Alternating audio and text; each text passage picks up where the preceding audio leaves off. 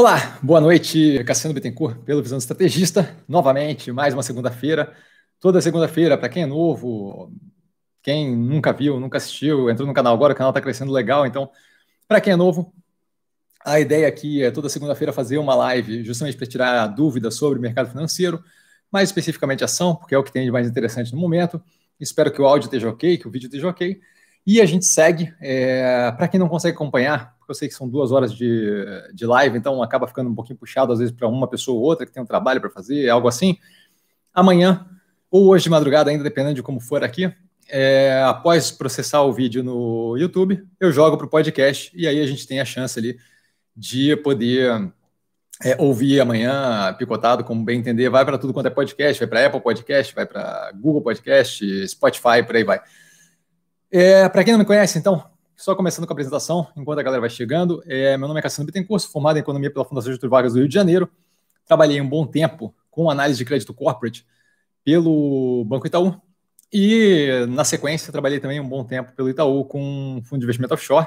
A análise corporate também envolvia unidades externas, então Banco Itaú Europa, Argentina, Chile, Uruguai, por aí vai. E hoje em dia eu sou investidor e estrategista do mercado financeiro, e trabalho basicamente fazendo gestão de, de, de portfólio.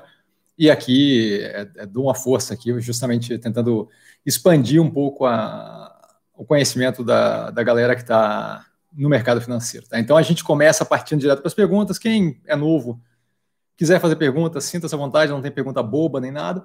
Tá? Eu gosto de passar direto para as perguntas para a gente poder justamente aproveitar o máximo do tempo aqui possível para poder tirar o máximo de dúvida de vocês. Tá? É, Alex, boa noite, Cassiano, já na guarda, maravilha. É, boa noite, Ícaro, grande Cassiano, boa noite, boa noite, Ícaro. E o Alex com a primeira pergunta, Cassiano. Ah, não, é um pedido ali, na verdade. Cassiano, terminando a live, poderia postar no Instagram os ativos que está investido? Valeu, Cassiano. Então, é, não, não sei se o que aconteceu aí no, no impacto, ou se você está no, no, entendimento, ou se você está querendo uma outra coisa, mas a gente tem já o portfólio no canal, no, no Instagram, Tá postado lá nas fotinhos no perfil do Instagram. E toda vez que eu adiciono ou tiro um ativo, eu vou lá e boto embaixo, boto o portfólio novo e boto embaixo o ativo que foi retirado. Então já está no, já tá no Instagram, tá? Se tiver dificuldade de encontrar, tá na página inicial as fotinhos ali embaixo. Se tiver dificuldade de encontrar, só ir lá falar comigo, manda direct message que eu dou um jeito de explicar exatamente onde é que tá, mas acho que é bem fácil. Assim que você abre a página do arroba investir com no Instagram, aquelas fotos que tem de imagem, que a galera bota na praia, viajando, não sei o que. O nosso, nosso caso ali é justamente o portfólio ou o número de ativos que foram analisados num trimestre qualquer, tá? Então, acho que vale a pena dar uma olhada lá. Tá bem, tá bem fácil de achar, não vejo dificuldade. O último portfólio agora tem 24 ativos, todos estão descritos lá. Tá? Carol, poderia fazer uma análise sobre o setor frigorífico, abordando questões como a falta de gado é, no Mato Grosso, para abate, manutenção de alta da arroba, fraca demanda nacional, é, que não afeta Minerva em cheio, e as férias coletivas que vêm sendo decretadas por alguns frigoríficos, trazendo a sua perspectiva para o curto e médio prazo para o setor e em especial para a Minerva. Então, vamos lá, é, pegando o setor como um todo, acho que assim, a primeira coisa que a gente tem que entender é que esse setor, basicamente, você tem ali os, o, o perfil de frigorífico que é mais voltado para exportação, que é o caso da Minerva, e você tem os frigoríficos menores que não têm habilitação e que estão mais voltados para o mercado, interior, mercado interno. Né? Esses frigoríficos que estão é, voltados para o mercado interno têm uma dificuldade maior de repassar essa arroba, que está muito mais vinculada à falta de, de, de proteína animal no planeta do que propriamente a uma questão brasileira e que daí acaba sendo afetada de uma forma muito agressiva ali no, no, na, subida de preço da arroba do boi. Tá. O caso da Minerva, por exemplo, que é um caso de um frigorífico que tem é, muito mais, vinculado com exportação, 70% no último trimestre aproximadamente era da, da, da operação como um todo voltada para exportação, tanto da parte da Trina quanto da parte aqui do, da, da operação do Brasil. Esse tipo de, de operação consegue lidar melhor com essa situação, por quê? Porque você está é, pagando o arroba aqui, que comparativamente global é uma das arrobas mais baratas do mundo, se não me engano, nesse momento a gente é a terceira, perdendo, se não me engano, para Uruguai e. Uruguai e Paraguai, talvez, mas é, era a arroba mais barata do, do planeta até pouco tempo atrás. Agora, com essa subida de 260, 265 é, reais por arroba, a gente não está mais nesse patamar, mas ainda assim é uma das mais baratas do planeta. Então, para o mercado externo, não é uma coisa que seja, é, na minha visão, pelo menos assim, uma incapacidade de operação. Tá? Quando a gente trata do mercado interno, e aí muito mais voltado para frigoríficos menores, que não têm a capacidade de conseguir uma habilitação para exportação, aí sim eu acho que é uma situação muito mais apertada, tá? No sentido de que o quê? Você acaba tendo uma dificuldade muito grande de repassar aquele tipo de, de preço, de nível de preço, que para o mercado internacional não é proibitivo, você acaba tendo essa dificuldade de repassar para o mercado interno. Quando você tem a dificuldade de repassar para o mercado interno, o que acontece? Você acaba tendo uma margem ali que começa a ficar muito apertada ou até negativa, tá? E aí nem os subprodutos do gado conseguem cobrir aquela margem de forma que você acaba tendo que recorrer a justamente férias coletiva, fechar uma planta aqui, fechar uma outra planta ali, porque essas plantas que estão voltadas para atender o mercado interno não têm condições de fazer o business funcionar daquele jeito. Isso em grande parte porque a gente teve é, uma subida do preço dos insumos que vão ali para a alimentação do gado, do, alimentação de animais em geral, né, para ração, no, ali para junho, tá? que é quando eu começo a ter ali a, as primeiras escolhas de, do primeiro ciclo ali de confinamento, e nesse momento acabava que você tinha um gado de reposição muito caro, além disso, os insumos muito caros, e a, e a arroba naquela época não estava nos níveis que está hoje. Então você, quando botava na ponta do lápis como pecuarista, ficava muito complicado justificar que, de uma forma que não fosse chute ou previsão muito otimista, é, você pagar aqueles preços e de fato confinar o gado. Então o primeiro ciclo do gado no Brasil foi muito fraco. Quando a gente tem a arroba começando a subir mais agressivamente, o segundo ciclo já vem com muito mais estímulo, e aí as pessoas tentaram colocar muito mais gado para confinar, tanto é que a gente tinha fila de espera para confinamento durante um tempo atrás aí. Só que isso daí não consegue dar cabo de todo o processo, dado que o primeiro ciclo foi muito fraco.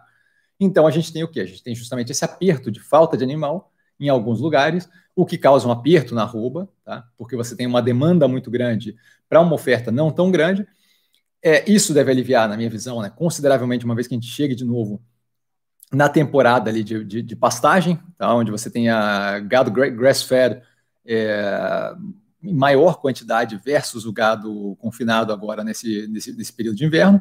Tá?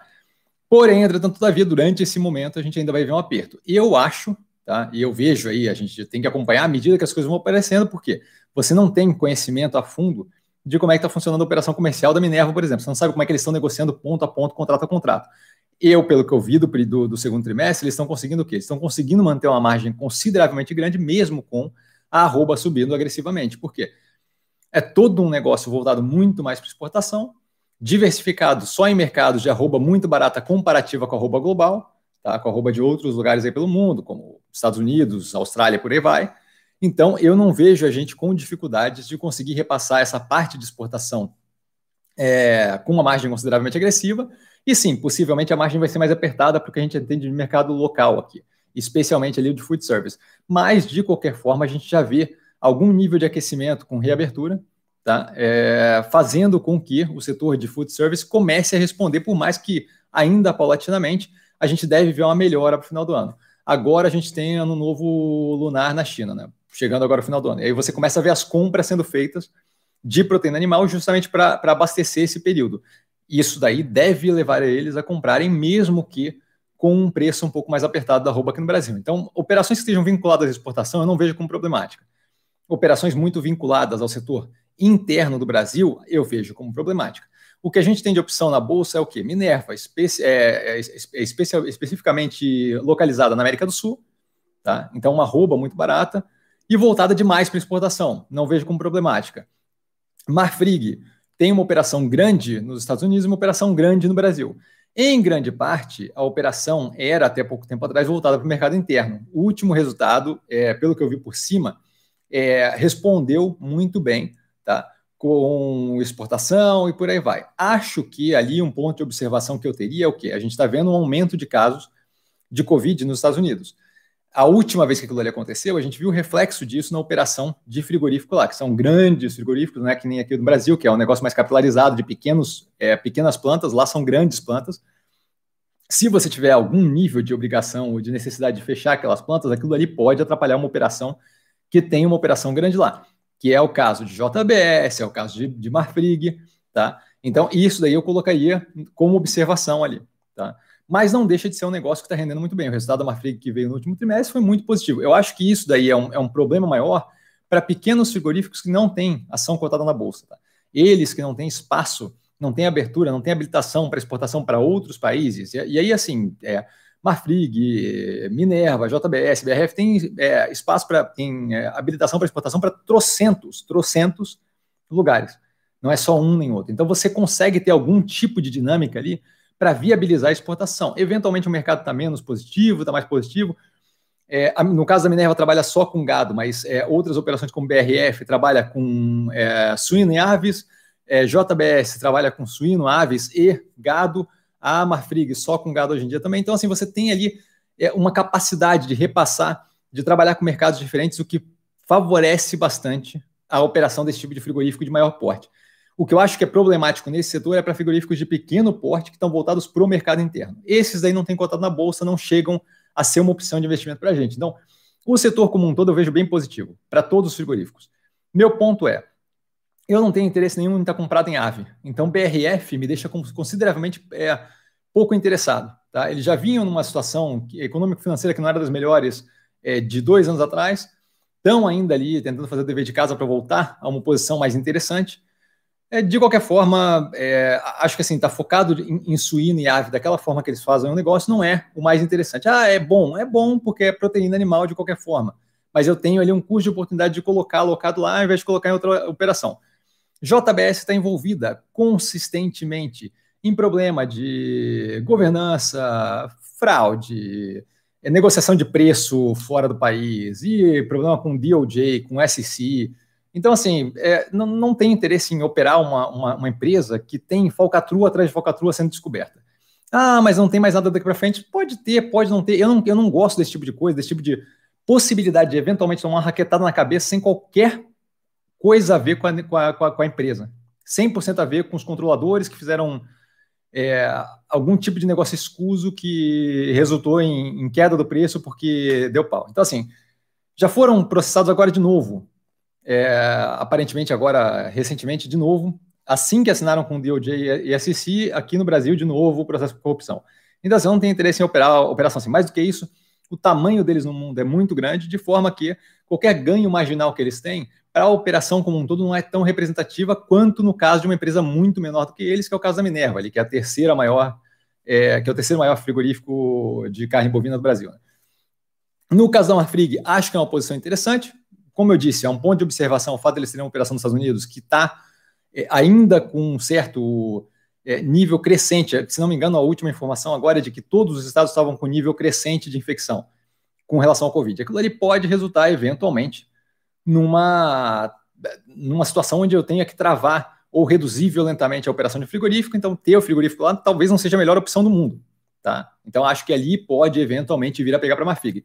Eu, obviamente, prefiro a operação da Minerva, não é à toa que eu estou comprado nela, que é uma operação que está toda localizada em locais de é, preço de arroba muito competitivo, tá? É, Uruguai, Argentina, Paraguai, Colômbia e Brasil, tá? Então, acho que a operação desse jeito roda muito tranquila, toda voltada para exportação, 70% no último trimestre. Esse trimestre agora, com essa questão de dificuldade de repasse para o preço interno, é possível que venha mais ainda exportação. Até o momento é a maior exportadora de carne bovina da América do Sul. Então tem uma posição de destaque, está com é, toda uma iniciativa de é, alterar alguma coisa da estrutura de capital, especialmente no que se trata da Artina Food, para poder dar vazão de valor, é, liberar valor para o acionista final. É, estamos em conversas para possivelmente ter um dividendo considerável no final desse ano. Então, assim, eu vejo ali com grande potencial. Com relação a especificamente isso que você falou, de férias para frigorífico, é, dificuldade com o preço da arroba, eu acho que é muito mais voltado, eu vejo isso muito mais voltado para quem atende mercado interno, que são os menores. Para quem tem espaço para exportação, eu não vejo esse problema todo e eu acho que a gente vai ver isso no resultado agora, tá? Espero ter sido claro aí, Ícaro. Darlan, é, vamos lá. Boa noite, mestre. Boa noite a todos. Boa noite, Darlan. É, qual a sua opinião sobre a VEG? Então, a VEG está analisando no canal.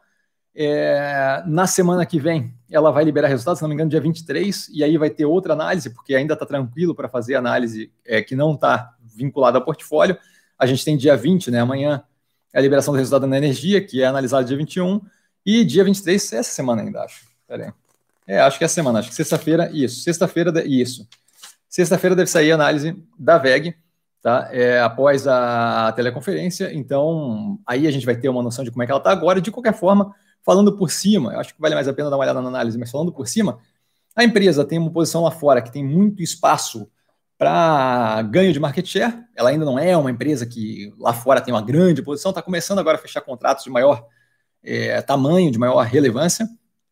Tá, graças ao contrato que ela fechou ano passado é, para uma refinaria, se não me engano, na Índia, é, ela está começando a ganhar mais relevância lá e isso daí abre para ela um espaço considerável para conseguir ganhar mercado lá fora, que é um mercado que ela não tem ainda. Dado que ela não tem esse mercado, por mais que o mundo ande um pouco mais devagar esse ano, para ela ainda tem espaço suficiente para crescer a operação, uma vez que ela está ganhando market share, ela ainda é muito pequena lá fora. Isso abre um espaço considerável para mesmo um mundo que cresce menos, ela conseguir aumentar a operação dela lá fora. Com relação à operação aqui dentro do Brasil, mesmo com abertura comercial, quando a gente olha os dados da, da VEG, a gente vê que o quê? Tudo que ela faz lá fora, ela, ela mantém lá fora, negociado lá fora o que ela faz aqui dentro do Brasil, ela tanto exporta quanto vende dentro do Brasil. O que, que acontece quando eu tenho abertura comercial? Quando eu tenho abertura comercial, que eu tenho a, re, a retirada ali de imposto é, sobre bens de capital, como é o caso que ela faz de compressor e é, motor para é, aquelas ventoinha eólica, o catavento eólico e por aí vai.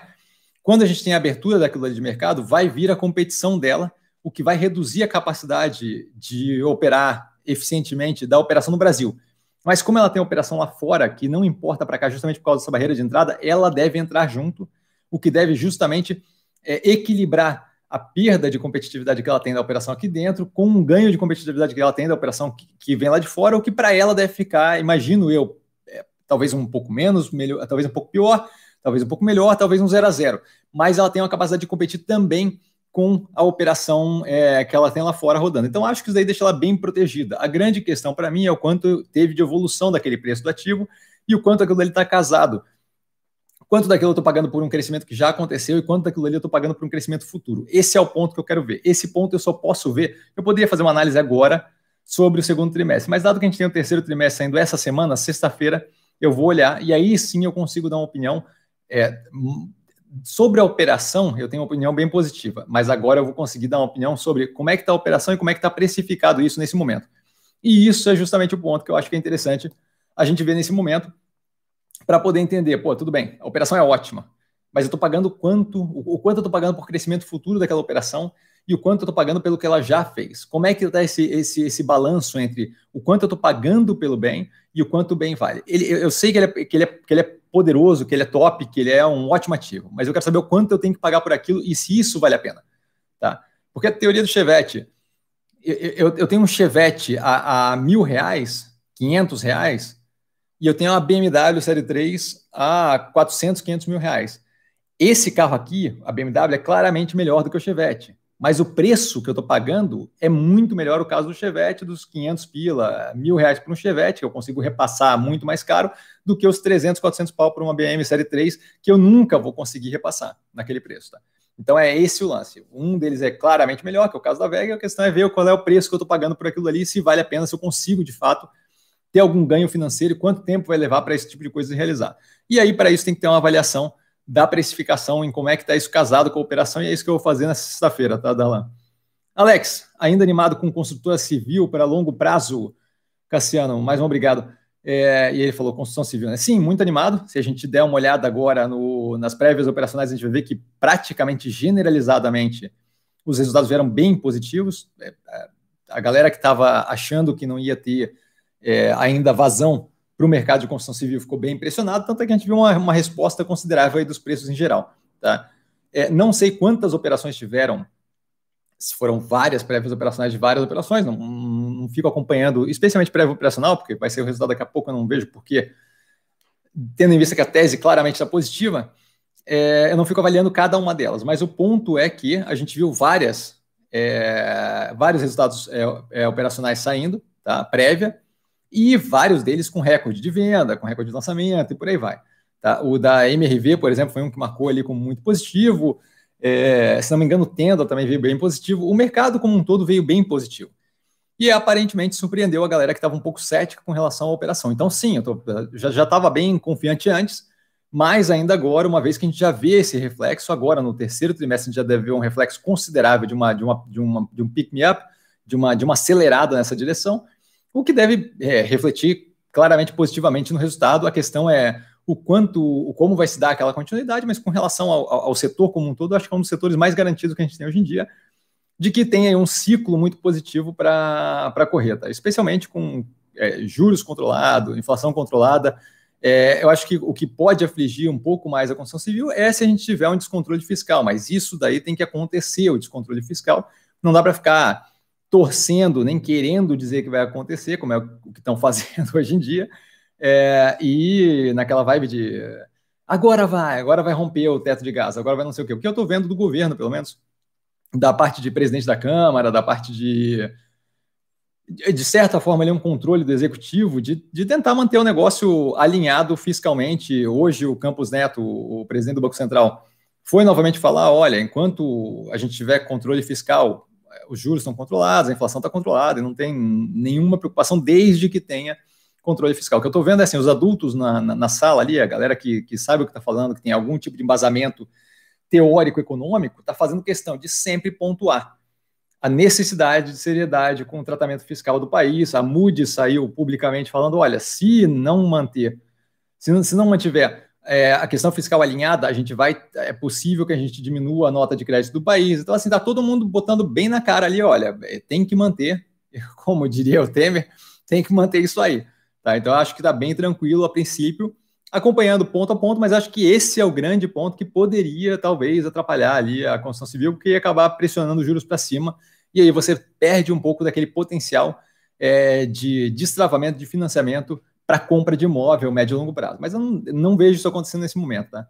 PC, boa noite, Cassiano, boa noite, boa noite, senhoras e senhores. Lúcio retratou a primeira e manda na segunda. Boa noite, Cassiano, boa noite, Lúcio. Pensando em vender put de bife, vender opção de venda de bife, strike a 11, recebe o prêmio e se chegar nesse preço, eu compro a ação. Seria uma boa estratégia? Então, eu não, não vejo isso como estratégia, tá? Eu vejo isso daí como é, especulação em cima do, da, da, temporalidade do investimento. Eu não gosto de fazer esse tipo de coisa, por quê? Porque é, é, é chute, sabe? Então, é, é, é, uma, é uma operação baseada na, na temporalidade do, do que pode acontecer no curto prazo. Qual é a capacidade que a gente tem de avaliar o que, que pode acontecer no curto prazo? É zero, sabe? É, é completamente especulação. Então, eu evito fazer esse tipo de coisa. No teu caso ali, você vai vender uma opção de venda. Então, é, se o cara quiser, porque é isso que está escrito ali, né? Você vai vender put. Se você vai vender uma opção de venda, você está vendendo o direito de vender para você o ativo, tá? É, eu, não, eu não gosto de brincar com esse tipo de coisa, tá? Porque ali tem uma possibilidade considerável de tomar uma raquetada na cabeça, né? A não ser que você esteja falando de comprar put, né? Porque quando você vende opção de venda, você está vendendo o direito de vender para você o, o, ativo, tá? É, recebo o prêmio se chegar nesse preço de 11, eu compro ação, eu, eu, eu não gosto desse tipo de coisa. Você vai fazer, se, se você tiver a ação. Se você. Se, se, dependendo do que acontecer ali, a pessoa pode te obrigar a comprar a ação no preço, a preço de mercado. Eu acho bem arriscado. Eu acho bem arriscado e acho que assim, ó, tá pegando uma operação que é simples, que é feijão com arroz, e colocando um monte de bells and whistles, colocando um monte de apitinho, de sirenezinha, e transformando aquilo ali num negócio que é, é muito mais complicado de, de, de, controlar. Eu não vejo nenhum sentido em fazer isso, tá? Não vejo nenhum sentido. Acho que está tá, tá, tá adicionando risco numa operação que oscila bastante, que tem uma volatilidade considerável, acho bem perigoso. Não tenho qualquer interesse em operação e gosto de fazer é, investimento na base do feijão com arroz, tá? Então, eu não, não, não vejo é, interesse em nada disso. Acho que lidar com operação é, especialmente se você não é alguém que tem muita prática com isso, deveria ser, no máximo, no máximo, no máximo, e eu não tenho qualquer interesse também, mas no máximo, no sentido de proteger a sua operação. Tá? Então, ah, eu, eu, eu, eu compro opção de venda. Porque caso derreta, eu tenho opção de venda ali, não tem problema. Agora, quando eu começo a vender opção de venda, tá? eu estou vendendo o direito de me vender em ação. Eu acho bem complicado. Tá? Então, eu, eu não, não, não tenho interesse nesse tipo de coisa. Wanderson, NBR, Energias do Brasil, estaria dentre as top 3 elétricas mais resistentes? Quanto deve maturar os projetos da empresa? Então, eu não acompanho a NBR de perto, tá? Então, eu não sei quando é que deve maturar os projetos da empresa. Outra coisa é essa, é, tendo em vista que a empresa tem ali um tamanho considerável, ela deve ter inúmeros projetos em várias áreas diferentes para maturar, que estão evoluindo. Então, isso daí deve sair no resultado. É, por exemplo, a, a. Taesa tem, recentemente tinha nove, agora acho que estão com seis projetos de só transmissão de energia. Cada um deles tem um tempo de maturação diferente. Eu acho que esse não é nem o ponto de, da análise, tá? Outra coisa, assim, ó, vale a pena pensar o que, que eu estou falando em top 3 elétricas mais resistentes. É, o que, que eu quero dizer? Que oscila menos o preço, que aguenta mais numa situação de baixa pluviosidade, que tem um portfólio mais diversificado. É, vamos, vamos definir o que, o que quer dizer o mais resistente. E outra coisa que eu acho bem complicada é o que? Não existe top 3 elétricas. Empresa de energia elétrica, elas são divididas em quatro tipos de operação diferente e elas, em geral, no mercado como um todo, têm uma mescla daquele, daquelas quatro partes. Algumas estão só numa parte, outras têm duas, outras têm três e outras têm todas. Tá? Então você tem ali distribuição, comercialização, transmissão e geração de energia. Todos esses quatro são completamente diferentes um dos outros, tá? Então você tem ômega geração que só opera a geração.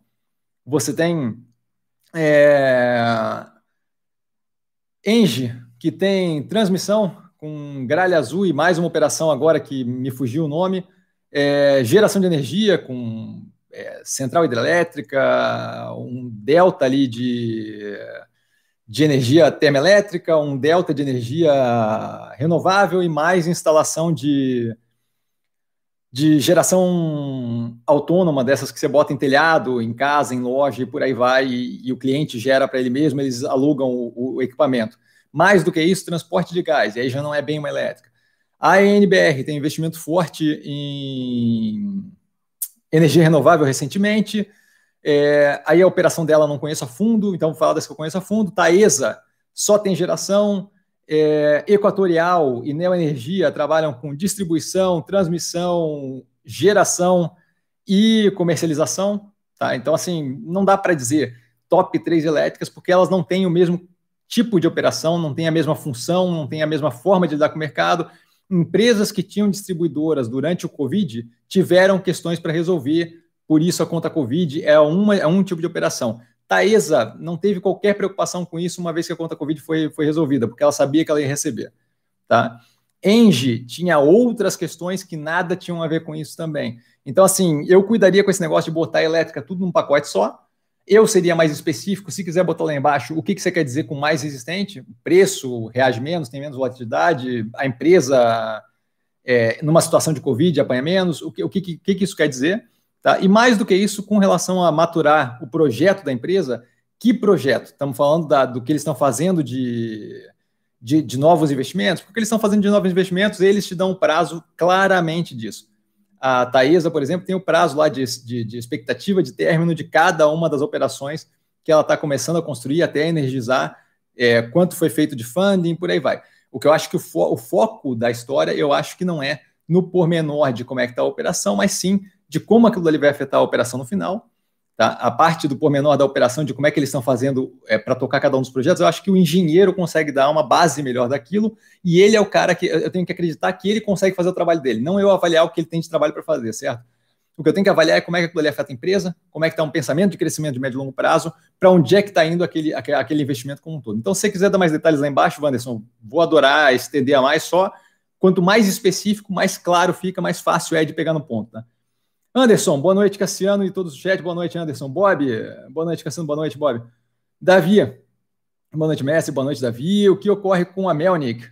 Melk 3, construtora subindo e ela só de lado e caindo. Thanks. Bom, então, é, novamente, Tô, tô comprado no ativo, tá? É para cliente. Não tenho preocupação, acho que é bom fazer esse disclaimer antes, não tenho preocupação com oscilação de preço de curto prazo. A empresa, quando abriu capital, a gente viu ali um ceticismo do mercado com relação a ela. O porquê que está é, tá oscilando para baixo ou não é, é porque tem mais gente vendendo do que tem gente comprando. Tá? Não tem como dizer especificamente o que o, o que está fazendo ela oscilar para baixo. O que tem como dizer é que assim, ó, eu não vi nada estruturalmente ser divulgado ou qualquer tipo de motivo é, estrutural e racional que faça com que ela tenha perda de, de, de interesse ou que seja uma empresa menos interessante, nem nada disso. Acho que vale a pena a gente esperar o resultado, tá? É, a gente vê eventualmente uma operação outra, Boa Vista também é outra operação que tem tido quedas é, consecutivas aí. Nada preocupado, nada, não estou preocupado, gosto da operação. Se o mercado vê como nesse momento ativo que não deveria estar, blá, blá, blá, olha, mercado que, que, que, que o ativo, eu vejo a tese bem consistente, assim como vejo da Meonic, tá? Não vejo qualquer tipo de problema ali. E a gente vai ver à medida que vai o resultado, é, à medida que a realidade é, bate no, no, na impressão que o mercado tem sobre o que está acontecendo, a gente vai ver aquilo ali afetar o preço. Eu acredito que positivamente, e aí dali para frente a gente, a gente segue. Eu me preocuparia pouco com oscilação, especialmente de uma empresa que abriu a IPO agora, e a gente teve todo esse movimento de é, receio com como o governo está levando a questão fiscal, aí dizem que os Guedes vai sair de novo, aí não sei o que acontece, aí o renda cidadã vai tomar dinheiro do precatório, aí todo mundo apavora de novo. Então, assim, eu ficaria menos preocupado com um movimento de curto prazo. Tá? A gente viu que o mercado como um todo tomou uma raquetada, ativos que têm é, um, menor, um histórico menor, um track record menor conhecido, um, histórico de operação menor conhecido, vão tomar uma porrada a mais, porque é um ativo que não tem todo aquele arcabouço de conhecimento de como lidou com crises até o momento, é um ativo que está recente no mercado. A ligação com construção civil, toda vez que alguém falar, ah, o Focus é, aumentou a previsão da inflação. Sim, para 2,3%. Está abaixo da meta, violentamente abaixo da meta. Ah, não, mas aumentou. Toda vez que alguém fala isso, a galera já olha, ah, e construção civil não vai ter como financiar imóvel, e aí todo mundo apavora, e apavora geralmente nesse tipo de ativo. Você tem uma Cirela, passa mais segurança, tem um track record conhecido, você uma MRV, a mesma coisa, a minha é mais nova no mercado, acho que isso daí acaba afetando a confiança do, do, do mercado com relação a ela, mas eu estou zero preocupado, tá? E não vejo nenhuma questão pontual específica para justificar aquilo ali. Jomar, boa noite, boa noite, Jomar. É, poderia dar uma palhinha sobre a Natura? Parabéns pelo trabalho. Então, a Natura está analisada no canal segundo trimestre, tá? Acho que vale a pena dar uma olhada lá. É, o que eu posso falar é do que aconteceu desde que eu fiz análise, tá? É, que foi, eles tomaram aí uma, uma quantidade considerável de capital, se não me engano, foram 6 bi para melhoria da estrutura de capital. Acho que é ótimo, tá? acho que tem mais aqui, não acho que vale a pena deixar é, a empresa desestruturada após a compra da Avon ali, que foi um negócio pesado para se fazer, Tá? Eu não tenho interesse no ativo, acho que vale a pena dar uma olhada na, na, análise, porque foi bem recente e lá eu entro mais a fundo, é ponto a ponto, mas acho que o movimento de tomar é, o follow-on ali de 6 bi para poder reduzir o endividamento é, um, é, um, é uma, uma ideia interessante. Eu preferiria estar numa empresa é, onde eu estou um pouco mais diluído e ela tem um custo financeiro, por mais que o custo de carregamento da dívida hoje em dia seja pequeno, ela tem um custo financeiro menor e está com uma estruturação mais enxuta, está com uma posição mais enxuta no que tange dívida, podendo ali, de fato, é, é, olhar para o mercado com possibilidade de expansão mais agressiva, mesmo que talvez não seja o caso deles, mas assim, olhar, podendo olhar para o mercado com uma. podendo ainda ter dente, sabe? Para podendo ser mais agressiva no mercado, é, do que uma operação que está toda amarrada ali, já endividada demais. Isso acaba afetando negativamente o preço do ativo para quem está como acionista. Então eu prefiro a diluição e uma melhoria da estrutura de capital do que uma ação é, ter um pedaço maior de uma empresa mais endividada. Tá? Então, acho que eles fizeram um bom movimento ali, mas com relação à operação como um todo, acho que vale muito mais a pena dar uma olhada na análise do canal, tá? que, eu, que eu falo bem a fundo lá sobre o, o ativo. Diego, é, Cassiano, boa noite, boa noite, Diego. Você vê a Ambipar num nível muito elevado de preço sobre lucro, imagino, né, PL? Algo que inviabilize o investimento. Gosto do case, mas sou novo na bolsa, entrei na VEG mas vejo todo mundo falando que está cara. Então, vamos lá. A VEG eu consigo te dizer, como eu falei, assim, é, o resultado sai agora de 23. Aí eu, de fato, vou parar para olhar é, e ver efetivamente se tem sentido o, o estar caro ou não. E eu, é, dado que você falou ali, sou novo na Bolsa, eu me preocuparia pouco com estão falando X, estão falando Y, a gente, é, no canal aqui pelo menos, né, eu procuro lidar bastante com o fato, tá? Então, assim, é menos blá, blá, blá, Joãozinho, Pedrinho, Manuelinha falou, e mais o, o que de fato está acontecendo, tá? Com relação à VEG, eu vou dar a ideia do, do porquê, é, do, do, do, como está o preço versus a operação. Assim que eu ver a operação, não vou falar chutando aqui, porque eu acho que é, exercício de futilidade eu ficar dizendo se o preço está X ou está Y, dado que eu não, não analisei, eu vou analisar essa semana mais um pouquinho, sexta-feira sem análise. Tá? Com relação a Ambipar, eu estou comprado no ativo, gosto muito do ativo, acho um ativo muito positivo. A questão ali do preço sobre lucro, é, isso não vale como, e eu não entendo como é que ainda não pegou isso daí no mercado. Assim. Isso daí não vale como, não estou falando de você, estou falando em geral, a galera que, que, que, publica isso e fala, ah, tá caro por causa do preço sobre lucro. Aquilo ali não vale como uma medida é, absoluta de valor, de tá caro ou tá barato. Aquilo ali vale como um comparativo de operações que são muito próximas. Se eu tenho uma operação muito parecida com a Ambipar, o que não existe no mercado brasileiro no momento, mas se eu tivesse, o caso ali, um caso que vale essa análise é o quê? É o Grupo Mateus lá. Grupo Mateus Capital, vale a pena você dar uma olhada naquela análise para entender como é que seria válido a comparação de um preço sobre lucro, preço sobre EBITDA. O Grupo Mateus é muito, muito parecido na operação como um todo, tamanho é diferente, tá? mas assim, é o mais próximo que a gente consegue chegar de parecido com a operação do Carrefour. Tá? O Carrefour tem um banco dentro, o que aí você tem que adaptar na cabeça qual é a mudança daquilo ali. Eu acho que é mais positivo, então deveria estar mais barato, deveria ter mais possibilidade de, de crescimento aqui do que no que não tem o banco mas daí vai muito da avaliação de cada um. O ponto é que as operações são muito parecidas. Aí eu consigo usar preço sobre lucro, preço sobre bit para entender o quê? Eu tenho duas operações bem parecidas. Para quem está no podcast, estou fazendo com a mão as duas operações. Eu tenho duas operações bem parecidas. Uma delas eu pago mais reais por cada real de lucro que eu recebo. Na outra eu pago menos reais por cada real de lucro que eu recebo. Aqui faz sentido esse comparativo. Ambipar, preço sobre lucro, X, se eu não tenho um comparativo, eu não tenho como dizer o quanto aquilo ali é elevado ou baixo ou, ou, ou, qualquer coisa do gênero, porque não é um valor de medida absoluto. Se você pegar setores diferentes, você vai ver preço sobre lucro comple completamente diferente. Por quê? Porque são setores diferentes, porque a coisa não funciona do mesmo jeito, tá? Então, eu me preocuparia pouco com a questão do preço sobre lucro. É, no caso da VEG, e aí eu vou te dar uma tranquilizada, independente de estar caro demais ou não, é uma operação que vai continuar paulatinamente crescendo então, o que eu posso ver ali como negativo para você seria o quê? Comprar o ativo, ver ele oscilar e ficar estacionado por muito tempo e eventualmente atingir o valor potencial que ele tem para atingir. Não acho que é um ativo que vá é, na direção, por exemplo, do, da Cielo. Tá? Eu acho que a empresa tem muito para crescer, muito para expandir. O que pode acontecer é de ela expandir é, e, e, esse medo todo, não deixar com que a galera entre comprando o ativo e você ficar parado ali com um ativo que não deve eu não vejo, pelo menos, a empresa como um todo é, indo numa direção negativa. E você fica parado ali com um ativo que mantenha muito do preço e que demore para reagir mais agressivamente positivamente. Mas eu não vejo ela, por exemplo, indo para baixo. Eu não vejo, por exemplo, nela o que acontece com empresas de commodity de petróleo, assim, de eventualmente o negócio virar para um negativo e afundar. Tá? Por mais que leve 10 anos, eu não vejo isso acontecer, por exemplo, com a Vega. Eu acho que a Vega está muito bem posicionada e eu acho que o pior que acontece ali é eu esperar um pouco mais de tempo, ver o preço oscilar, ficar um pouco frustrado e eventualmente atingir um valor de rendimento positivo, que talvez não seja o mais é, estupendo do mundo, mas que é um valor positivo e que é, me gera ali uma segurança do dinheiro. Então eu não ficaria tão preocupado com relação à VEG. A operação, tempos atrás, está avaliada no canal e acho que talvez dar uma olhada naquele vídeo te dê um pouco mais da noção de como a empresa é construída como um todo. Acho que eu avaliei ela duas vezes. A primeira vez é uma que eu entro na operação inteira tá? a estrutura da operação. E ali, eu, eu, por exemplo, ficaria muito tranquilo com a operação pela forma que ela é construída, pela, pelo potencial que ela tem de crescimento. O que eu acho que pode estar acontecendo ali é de você ter pago por um crescimento futuro, que pro, provavelmente virá.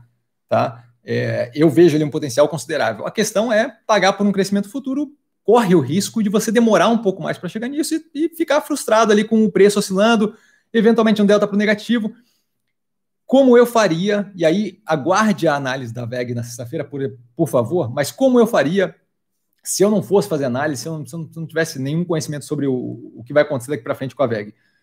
Caiu 5% abaixo do que eu estou comprado, faço o preço médio. Caiu mais 5%, faço o preço médio. Por quê? Porque aquilo dali vai começar a jogar minha posição, o preço que eu estou comprado vai começar a jogar aquilo ali para baixo, o preço que eu estou comprado. E aí, quanto mais isso daí acontece, de essa oscilação negativa, é, no curto prazo, quanto mais isso acontecer, melhor eu, eu consigo posicionar o meu preço médio naquele ativo, o que me dá uma possibilidade de, eventualmente, no futuro, ter um ganho consideravelmente maior. Como é um ativo que eu vejo com grande potencial no que tange a operação de verdade, no mundo real dela, não o preço do ativo, mas a, a operação, como eu vejo aquilo ali com grande potencial, eu não vejo por que, eventualmente, aquela redução do preço médio venha a te render numa subida mais agressiva. Tá? É isso que eu faço em geral para vários ativos que eu tenho uma confiança de médio e longo prazo. A VEG é um desses que eu não vejo por que não fazer isso. Tá? É, espero ter sido claro, Diego. É, BCKR, é, boa noite a todos, boa noite, cara. Cassiano, percebe-se uma redução do faturamento, imagina, nas varejistas, considerando o final do auxílio emergencial, se é verdade é, que há esse vínculo. Vamos lá. É, com certeza, quando eu tiver uma redução do auxílio emergencial ou um corte do auxílio emergencial, eu devo ter uma redução do consumo, né? Porque grande parte do auxílio emergencial vai para é, um público que não tem posse, renda e, e grandes é, poupanças econômicas nem nada, grande, grande, grande poupança, grande dinheiro guardado. Então, e, e, e, pessoas que têm uma renda mais baixa tendem ao quê? Você, aquele dinheiro que entra, aquele dinheiro é voltado direto para o consumo, porque geralmente aquele dinheiro vem para suprir necessidade básica. Então, sim, eu devo ter uma redução no consumo. Tá? Essa redução é, apocalíptica e trágica, não vejo como, tá? E mais do que isso, eu não vejo o governo simplesmente cortando é, numa paulada só o auxílio emergencial. Eu acredito que grande parte é, dessa tentativa de reestruturação para criada para a criação do renda cidadão venha de alguma forma é, tentando ali suprir esse, essa redução e, e, esse, e essa zeragem do, do, auxílio emergencial. Não tem como falar o que vai acontecer, então a gente tem que acompanhar como vai, vai ser levado isso para frente. Se por algum acaso a gente tiver um corte do auxílio emergencial do nada, é, e, e aí ponto, não tem e volta a ser Bolsa Família e tudo normal como era antes, a gente vai ter um choque negativo de curto prazo. Eu não vejo como apocalíptico nem como muito negativo eu vejo como um choque de curto prazo que vai sim, é, vai, vai, não vai permitir um retorno mais agressivo das operações de, de varejo no Brasil. Mas eu não vejo como algo é, que estruturalmente vai afundar as varejistas, nada disso.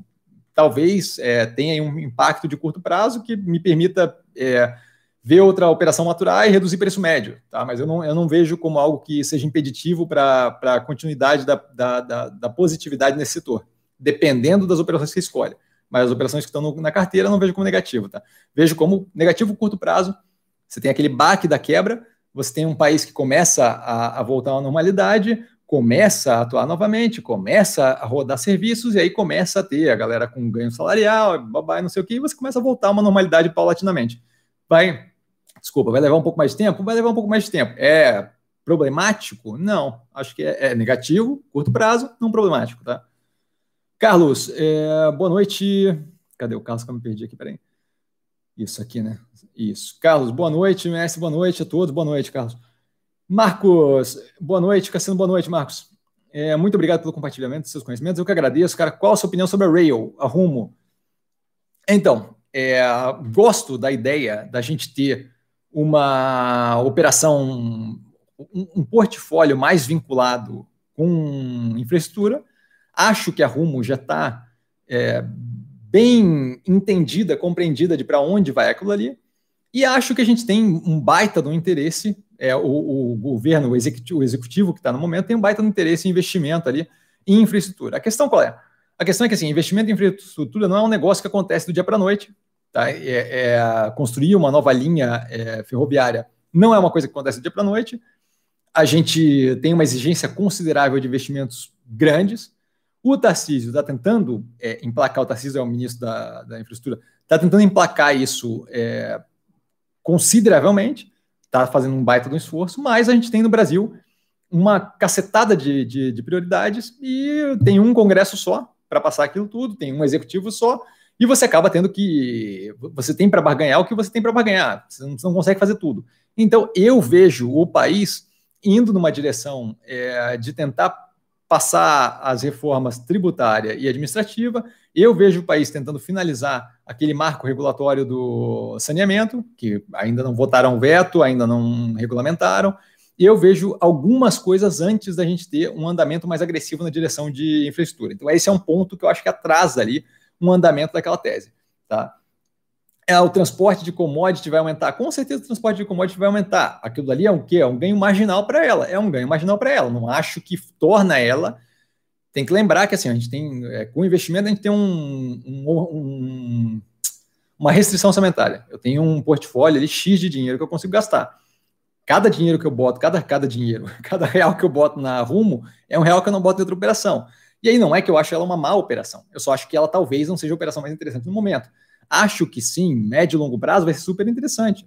Mas vejo outras operações médio e longo prazo com potencial consideravelmente maior, que é o caso, por exemplo, da Clabin com a Puma 2 e substituição de é, plástico de uso único por é, embalagem sustentável. Acho que aquilo ali é um projeto que já está em andamento, que tem aí um médio e longo prazo para correr, mas que vai responder muito mais rapidamente do que uma rail da vida, que ainda vai depender de licitação, ainda vai depender de, de fato, ter aí um caminho de infraestrutura. A infraestrutura é um negócio que exige continuidade governamental, o que a gente nesse momento não tem muito, tem que ter ali uma segurança jurídica que nesse momento a gente não tem muito, a gente acabou de ver é, o Marco Aurélio de Mello soltar o cara do PCC, então assim, sabe? Porque, porque ele não não não não não estava afim de interpretar a lei naquele momento. Então, é, assim, qual segurança jurídica a gente tem aqui no Brasil? Eu acho, eu acho um pouco problemático e isso daí acaba afetando ele negativamente no sentido de que projetos que exigem médio e longo prazo, eu exijo que as condições para aquele projeto acontecer sejam é, minimamente controladas. Ah, mas Cassiano, está investindo na Clabin, a Clabin tem um projeto de longo prazo. Sim, mas o governo não mete a mole. Isso é um, é um ponto positivo. Eu dependo de financiamento, endividamento de longo prazo, isso daí, sim, eu tenho que controlar como é que está juros, consegue captar, como é que está fluxo de caixa, mas eu não tenho que controlar para o governo nem para a judicialização dos projetos. É um, é, é, já, já é uma, um alívio. Tá?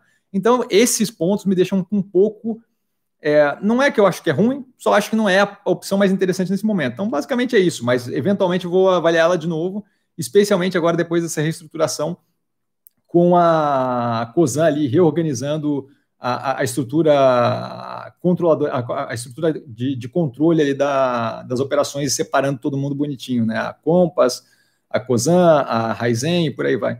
Eu devo dar uma olhada mais para frente. Desculpa aí balançar o negócio aqui. É, Vinícius, Boa noite, Cassiano. Boa noite. Apple, AAPL34, vale a pena para longo prazo?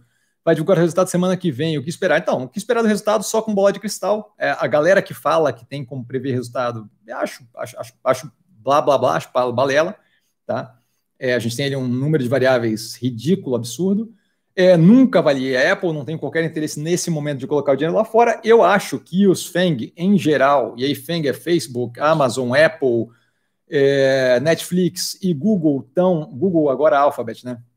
É, são empresas que têm ali um, um, inflacionamento no preço, não que não seja justo, mas tem um inflacionamento no preço considerável, em grande parte também, porque é a grande opção do mercado americano nesse momento, tá? É as empresas de tecnologia, e aí você acaba tendo uma corrida para aquilo que nem sempre é baseado em valuation, muitas vezes é baseado no, pô, é, é o que tem para hoje, é o que tem para investir. E adoro as, as operações, gosto muito do andamento que eles dão. Acho que o iPhone 12 foi uma baita de uma. De uma de, foi, foi, muito bem colocado, tá? É, acho que o 5G abre uma porta, não acho que é, que é, a grande sacada, acho que a grande sacada foi o iPhone 12 mini, tá? Que vai é, liberar ali um. Vai, vai abrir uma porta violenta para uma galera que quer o iPhone de última geração, mas que não quer pagar muito e não tem necessidade de um livro na mão daqueles iPhone gigantescos que você tem que segurar com as duas mãos, tá? É, então, assim, mais do que isso, eles estão investindo bastante em deixar de ser só hardware e passar a prestar serviço, estão indo bem nessa direção. Então, agora com uma encrenca com relação ao Fortnite, é, por causa dos 30% que eles cobram na Apple Stores, vai desenvolver, aquilo ali já está no judiciário sendo litigado. Acho que eles têm uma chance considerável de talvez perder um delta na margem, mas manter aquele tipo de operação de uma forma interessante. A China está respondendo bem, eles fazem um sucesso considerável lá. Vai depender. Esse, essa é uma empresa que é afetada diretamente por qual governo assumir. Acho que é, o nível de litígio que tem entre Trump e, e, e China, Xi Jinping, não é o mais positivo para eles. Acho que para eles seria mais positivo, por mais que possivelmente tivessem ali um delta de aumento de tributo, para eles acho que mais positivo seria um governo do Biden. Mas, como eu disse, eu não tenho nenhum interesse em operar num, num, numa empresa americana nesse momento, porque eu acho que o mercado brasileiro está muito mais descontado, muito mais barato e tem um espaço para crescimento considerável. A questão é que aqui no Brasil não é para amador, aqui no Brasil não, não é botar o dinheiro e deixar. Aqui no Brasil exige um pouco mais de, de ginga, um pouco mais de, de, de, de balancinho ali de levar o negócio na boa. Não dá para simplesmente jogar o dinheiro lá e, e, e deixar. Acho que é uma boa empresa, mas assim, novamente, vejo muito mais potencial nas empresas que estão apanhando violentamente aqui no Brasil para estourar de rendimento. E lá eu vejo, não vou dizer muito risco, mas eu vejo um risco considerável da gente estar num momento de, de, de pico ali, de, de, de, estamos meio no, no, topo do negócio e eventualmente dar uma, dar uma arrefecida. Os Estados Unidos acabou de bater é, um déficit fiscal, se não me engano, de, déficit fiscal ou endividamento de 3,1, acho que endividamento total é de 3,1 trilhões de dólares. Então, assim, eventualmente vai ter que segurar aquele gasto fiscal. E aí, como é que vai fazer isso? E aí, como é que vai ser a questão de consumo? Sabe? A gente tem agora um acordo entre Mnuchin e, e Nancy Pelosi que não está rolando. Tá? Esse acordo está é, precificado que, eventualmente, pós-eleição, aquilo ali vai acontecer, mas vai acontecer em que, em que valor? Porque se eu não tenho aquele auxílio, novamente, é, consumo vai reduzir. Consumo é, é, é, um, é, um, pedaço considerável do PIB americano. Então, e, e, o PIB americano não é o mercado único da Apple, mas é um mercado bem importante. Como é que eu, o que, que acontece quando eu estou com o preço estourando lá em cima e eventualmente eu frustro expectativa de rendimento da, da, da operação, sabe? É, eu, eu, eu, vejo muito mais confiança, talvez, numa Amazon que tem é, um valor consideravelmente mais é, absurdo de geração de caixa operacional vindo de serviço, vindo da AWS, da Amazon Web Service, que é o serviço deles de cloud e por aí vai, que já está vinculado a serviço, do que da Apple, que ainda está muito vinculada a hardware e depende daquele, da, daquela inovação constante de criar aparelhinho, criar aparelhinho, tentando voltar para o setor de serviço, é coisa que a Microsoft, por exemplo, já, já conseguiu através da Azure, e eles ainda estão patinando nessa direção, e agora com Fortnite, mais um pepino nessa direção. Tá? Então eu, eu, cuidaria um pouco com esse tipo de coisa. Eu acho que assim, entendo o desejo de, putz, eu quero investir na Apple e bababá, não sei o quê, mas acho que aqui eu, eu gosto do feijão com arroz. O Brasil não faltam opções. A gente tem 24 é, investimentos na carteira, 24 ativos, 24 ativos. É ativo pra caramba. Por quê? Porque tem opção, porque tem espaço para jogar. Boa Vista tá, tá, tá, tá, caindo agora, não sei qual é a justificativa que dão para o Boa Vista tá caindo, Ambipar tem um espaço violento para crescer, acabou de fazer mais uma aquisição, tem trocentas, como eu disse no, uh, na análise do segundo trimestre, tem trocentas aí no, no, no, pipeline, sabe? Não vejo por que não pegar esse tipo de ativo, tá? Não, não vejo por que pegar o ativo mais batido de todos, que todo mundo já botou dinheiro, já deu. Tem espaço para subir? Tem, porque depende do mercado injetar mais grana. Se injetar mais grana, vai subir. Mas, assim, para mim, já deu o que tinha que dar nesse momento, sabe? Então, assim, acho arriscado, acho arriscado.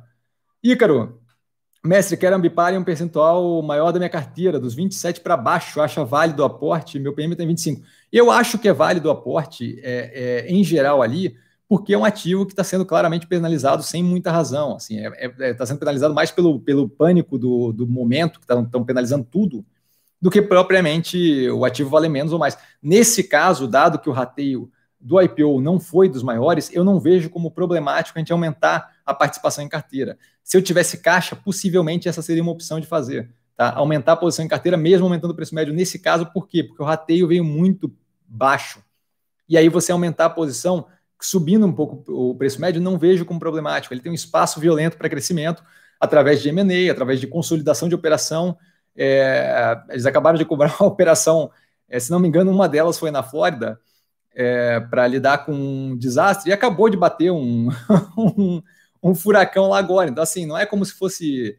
Não é como se tivesse um estoque pequeno de desastre acontecendo, sabe? Então, é, é uma operação que vai, com certeza. A, a, opção, a operação deles de, de, de lida ali com crise, eu não lembro agora como é que é o nome do que eles dão, mas a operação dele de lida com crise é uma operação que vai crescer agressivamente, tá? Então, tanto quanto a operação de validação de processo de é, lidar com rejeito e por aí vai. Eu gosto da operação, acho que muito positivo e não vejo como problemático aumentar a operação. É, Ícaro, obrigado pela aula sobre frigoríficos, eu que agradeço, cara. Fábio, Cognia, a 05, preço sobre valor patrimonial, vale a pena? Então, vamos lá. É, primeira coisa, por que, que eu vou avaliar, tá, o Fábio, é uma ação que trabalha com educação pelo preço, pelo valor patrimonial? Por que, que não faz sentido na, na, na, esse, esse, tipo de avaliação? Porque assim, ó, o valor patrimonial é o quanto vale a, a, as escolas que eu tenho espalhadas, o material almoxarifado, o estoque que eu tenho. Isso daí para mim não interessa na educação. O que interessa na educação é a minha capacidade de atrair aluno. Então, esse tipo de avaliação seria um pouquinho mais válida quando eu estou num, numa operação de construção. Por quê? Porque eu vou vender os apartamentos, os apartamentos contam ali como valor patrimonial, então acaba que é, dá para fazer uma avaliação. Cognia, é, que, que no caso é, é a antiga Croton, né? Ali o que, eu, o que eu tenho que avaliar é qual é a capacidade daquela empresa, qual a capacidade daquela empresa de continuar atraindo é, alunos que vão fazer um investimento de quatro anos, de dois anos para uma, uma, faculdade, para uma especialização. É, qual é a capacidade que eu tenho de fazer isso acontecer no mesmo ritmo ou melhor do que eu estava fazendo pouco tempo atrás? E esse é o ponto que me preocupa. Eu não acho que vão conseguir no mesmo nível de margem, porque ou você vai conseguir fazer um aumento considerável de ensino à distância, o que é possível, mas daí a margem não vai ser a mesma do que. Eu não vou pagar o mesmo, mesmo que eu vou pagar por um curso presencial para um curso à distância, ou, tudo bem, temos vacina, mas a gente vai resolver, cara, você não tem vacina, tem tratamento, show de bola. Eu resolvo vacina, eu resolvo tratamento, e aí eu chego num período onde a economia está começando a querer engatinhar, as pessoas estão começando a ser recontratadas, umas aqui, outras ali, estou começando a ter um, uma volta da economia à normalidade, food service está começando a, a bombar de novo, vai um tempo até eu ter um emprego e ficar tranquilo, a ponto de assumir um compromisso de quatro anos de uma faculdade, a ponto de eu achar que aquele compromisso vai me pagar é, com a melhoria de emprego, com a promoção que eu vou receber, e isso eu não acho que vai ser nesse primeiro momento. Nesse primeiro momento, a gente vai ver as pessoas muito assustadas ainda, com medo de um retorno do Covid, com medo de é, não resolver a imunidade do, da vacina, e nesse momento eu não vou assumir nenhum compromisso de 4, 6 anos. Dois, quatro, seis anos, que seja especialização, que seja uma faculdade de economia, que seja uma faculdade de medicina, não vou assumir esse tipo de coisa. E aí eu acho que eles vão ter um problema considerável. É, saiu hoje, eu não lembro agora o número, tá? É, mas procurem depois na internet se tiverem interesse. Saiu hoje uma, o nível de desistência de curso superior. Foi violento. Por quê? Porque eu não tenho condições de continuar pagando aquilo, se eu não tenho a certeza de se eu vou ter é, condições de pagar aquilo daqui a pouco. E acho que isso daí vai criar um. O, consumidor ele tende a ter é, um, um, ranço ali que fica preso, ele tende a ter um, um, um trauminha que fica preso. Esse trauminha demora para voltar esse consumo de longo prazo, de compromisso de longo prazo que não tem uma certeza de pagamento, de retorno, que é o caso de uma faculdade numa situação de retorno à normalidade econômica, eu não vou fazer aquilo ali agora. E isso daí vai afetar Edux, Ser Educacional, Cognia, Anima e por aí vai. Tá? Então eu acho que o setor de educação neste momento não é dos melhores do mundo. Tá? Acho que a gente tem alguma coisa ainda para reduzir de preço, e aí, eventualmente, eventualmente a gente começa a ver um retorno à normalidade, aí eu consigo ter um horizonte positivo para esse tipo de operação. Então, nesse momento, não tem interesse. Eu espero que você tenha entendido ali o porquê não do preço do valor patrimonial. Lúcio, vi que a Manuela Dávila, do, do PCdoB, lidera as pesquisas para a Prefeitura de Porto Alegre. Acha que impacta negativamente a Melk? Eu não acho que impacta negativamente a Melk, porque eu acho que a gente tem que levar em consideração qual é o. Assim, eu acho que prefeitura em geral, tirando a de São Paulo, não tem propriamente uma grande relevância, você entende? É, qual o poder efetivo que tem é, uma, uma prefeitura em, em, obra de construção civil sem, sem, sem deixar claro que é. Eu acho que assim, é do interesse das pessoas gerar emprego, construção civil geralmente gera emprego, gera bastante emprego, é responsável por uma parte considerável do emprego no Brasil. Eu não vejo ela com a. Eu não vejo ela com a insanidade de simplesmente chutar o pau da barraca e falar, olha, vou, vou, vou, atacar as construtoras. Eu acho que atacar as construtoras não, não é o primeiro lugar que a galera vai atacar. Assim.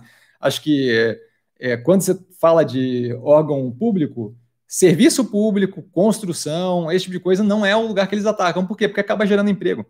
Tá? E aí, quando você gera emprego, você, é, especialmente construção, que gera emprego para uma faixa de renda que não necessariamente é das mais altas. Então, assim, você consegue é, aumentar a massa salarial de uma faixa mais baixa de renda, o que, de acordo com a própria ideologia do PCdoB é justamente a intenção, né? O, o cara que trabalha como mestre de obra, como pedreiro, como é, ajudante, é, eu não vou saber a quantidade de função que tem ali envolvida, mas imagino que deva envolver uma função considerável para botar um prédio de pé. Não deve ser uma maquininha que faz, certo?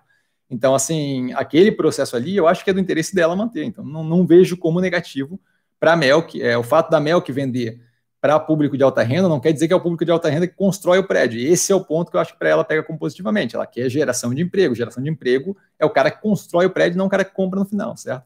Mais do que isso, se eu tenho um pós-pandemia onde a, a classe mais baixa está afetada negativamente, uma massa salarial menor, eu quero justamente poder ter a chance de puxar o dinheiro daquele cara que tem grana para comprar um apartamento para movimentar esse tipo de construção, para justamente poder dar emprego para essa classe mais baixa que tem uma perda mais forte de massa salarial. Então, não vejo como negativo nem um pouco, tá?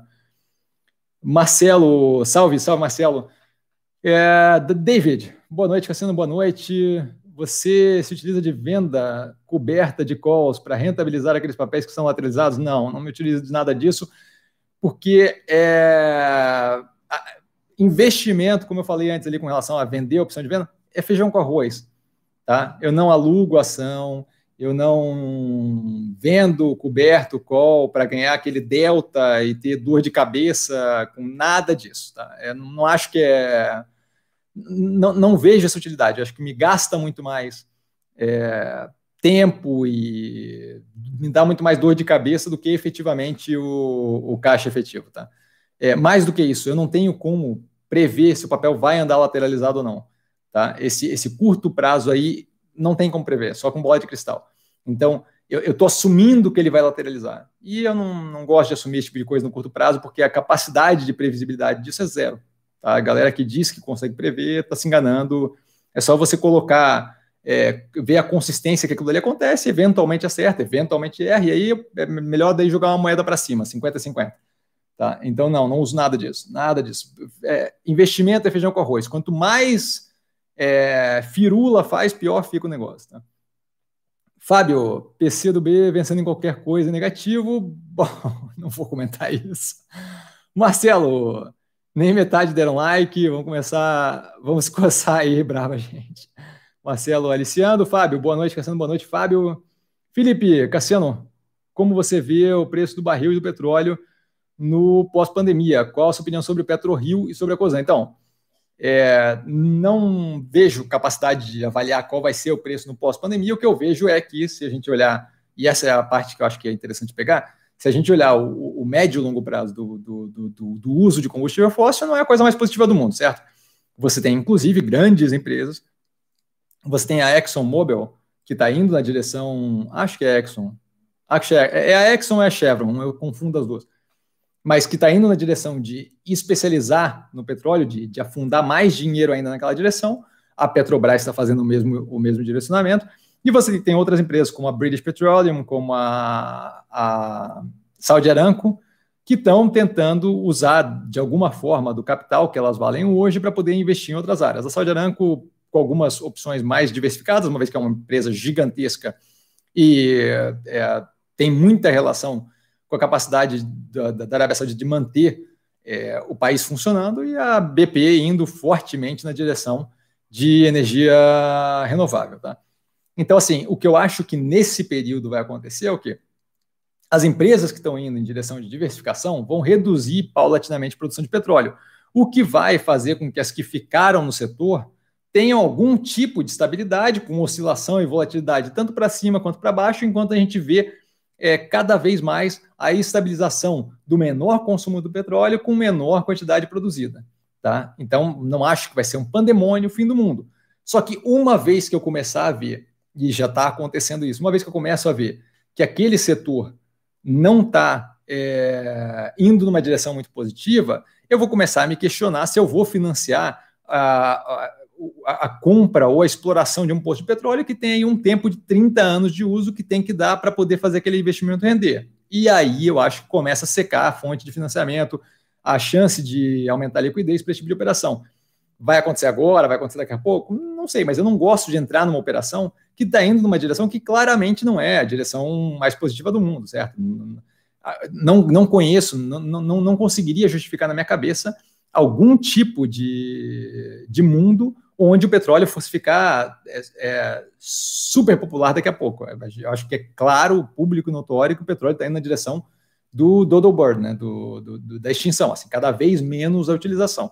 Então, eu não tenho interesse nenhum em operações como a PetroRio, como a Enalta, como a Petrobras. A Petrobras, se estivesse fazendo é, des, se estivesse vendendo operações que ela, como ela está fazendo, BR distribuidora, é, bacia de não sei o quê, é, as, as refinarias, para poder investir numa diversificação e virar uma matriz energética, show de bola, mas ela está querendo enfiar o dinheiro mais em petróleo. Não tenho interesse.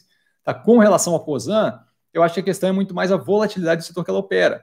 É, à medida que eu tenho um, a, a entrada do, da, da commodity petróleo em desuso, cada vez mais eu vou ter uma disputa mais, mais forte com o, o etanol, tá?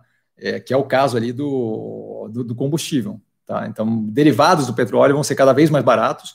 A gente viu isso acontecer recentemente, quando teve aquele choque negativo forte é, que ocasionou a, a, a, queda violenta do preço do petróleo, a gente vê ali que o etanol eventualmente começa a sentir aquele choque e perder a competitividade. Ah, mas dela troca para açúcar. Açúcar não é uma coisa que tem, que tem pouco no planeta, sabe? Mais do que isso, a gente tem a vinculação da produção de açúcar com a parte social, sócio, é social da, da, da, da Índia, onde aquilo está muito incrustado justamente para poder viabilizar a sobrevivência de um pedaço considerável da população. Tá? Então não é algo que vai ser menos subsidiado com o tempo, é uma questão que vai envolver uma, uma, todo, todo, um olhar humanitário em cima da coisa. Você não consegue simplesmente tirar aquele subsídio da, da Índia e parar de produzir açúcar. Então, assim, nunca vai ser uma opção muito lucrativa de virar a chavezinha e jogar para açúcar. Então, assim, é isso que eu quero? Outra coisa, a gente tem milho. Nesse momento, o milho está caro. Eventualmente, o milho volta a estar tá barato. A gente tem o etanol de milho que é competitivo. O executivo brasileiro gosta de ter uma negociação comercial mais é, é, amistosa com os Estados Unidos. Uma das chaves ali de abrir essa geopolítica é justamente através da liberação de uma quantidade maior de etanol de milho importada dos Estados Unidos Brasil, para poder ter algum tipo de entrada para outros produtos nossos lá, para poder ter algum tipo de azeitamento da relação geopolítica. É o tipo de coisa que não é a gente que decide, é difícil de avaliar como é que vai acontecer e afeta diretamente a COSAN acho problemático. Tá?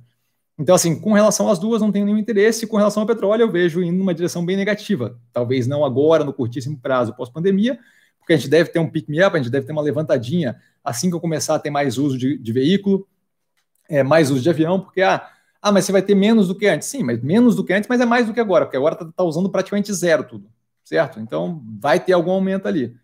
Então, assim, vai ter algum positivo, mas eu acho que médio e longo prazo não justifica ter investimento no setor de exploração e produção do petróleo como um todo. Tá? Eu não tenho nada na carteira disso, não tenho qualquer interesse e acho pouquíssimo provável, a menos que descubram que petróleo cura câncer, eu acho pouquíssimo provável que eu venha entrar no, no setor. Tá? Carlos, boa noite. Sua opinião sobre ômega geração, por favor. Então, ômega geração está analisado no canal, eu tenho algum tempo no portfólio, acho um ótimo ativo. Crescimento por alavancagem, acho que vale mais a pena ver o vídeo, mas assim, crescimento por alavancagem forte é, nos últimos trimestres agora eles começaram a ficar mais agressivos ainda, eles estão duplicando o tamanho, duplicando o tamanho, duplicando o tamanho, na base de uma alavancagem agressiva. Vai ser tranquilo, tranquilo, tranquilo esse caminho? Não, vai, vai, vai ter uma emoção ali. Por quê? Porque a alavancagem está tá, tá consideravelmente forte. Só que é um período onde eu tenho todo um incentivo para operar dessa forma, porque eu tenho um custo de carregamento da dívida que é baixo, eu não tenho qualquer previsão recente aí, mais próxima, de que eu tenha um aumento nesse custo, e o que eu vejo é a empresa crescendo agressivamente, aumentando a quantidade, é, a, a, aumentando a operação paulada a paulada. Eventualmente aquilo ali vai afetar o preço dela, porque eventualmente você vai ver que você está pagando um preço muito barato para uma operação que é muito grande. À medida que ela vai fazendo esse crescimento agressivo nesse momento, quando eu começar a querer maturar aquilo e de fato reduzir o meu posicionamento mais agressivo é, no capital, eu, eu, eu, eu, à medida que as operações vão entrando, à medida que, a, que as novas é, que, que, as novas estruturas vão entrando em operação, o EBIT daquilo ali vai subindo, a alavancagem vai diminuindo e eu vou vendo a operação cada vez mais dar uma subida na alavancagem calibrar, dar uma subida na alavancagem calibrar. E nesse processo ela vai crescendo. A parte que afeta negativamente ali, que poderia afetar negativamente, é o que? É uma subida forte de juros. Eu não vejo isso acontecendo, então ela deve conseguir manter isso por algum tempo. Eu ainda vejo com um olhar muito positivo, ainda acho que tem bastante para crescer. Eu peguei ela, se não me engano, nos 14 reais, sabe? Então, assim, tem muito para expandir ainda. A empresa está crescendo agressivamente na base do M&A por financiamento, é, por alavancagem, tá? Então, é, acho um ótimo ativo, mas acho que vale a pena dar uma olhada na análise, na análise do canal. Diga de passagem, terceiro trimestre, como está no portfólio, análise de novo, tá? PC, é, com o final da pandemia, o varejo tem tendência em manter demanda aumentando, mesmo após Black Friday e o final do ano. Então, é, isso daí a gente vai ter que sentir, porque não depende só da, da pandemia, né? A pandemia é, é, é um plus, se eu tiver começando, se eu começar a ver a abertura de serviços e loja, e a galera na rua, e não tiver mais um medo, por mais que não seja, mesmo, mesmo que não viesse a ter é, uma, uma cura através de vacina, mas se tivesse um tratamento que evitasse violentamente a mortalidade, inclusive está começando a se comentar agora a, a, redução da taxa de mortalidade aqui no Brasil, se eu tivesse um tratamento como dexametasona que, que, que reduzisse violentamente a mortalidade, eu começo a ter uma capacidade de ter vida normal. E daí passa a ser uma doença como qualquer outra que mata um percentual mais frágil da população, mas assim, a gente convive com elas, faz parte da vida e, e toca. Se eu começo a ter isso, eu tenho ali um ponto positivo. Só que esse ponto positivo vai vir acompanhado do quê? De outras questões, como, por exemplo, política fiscal.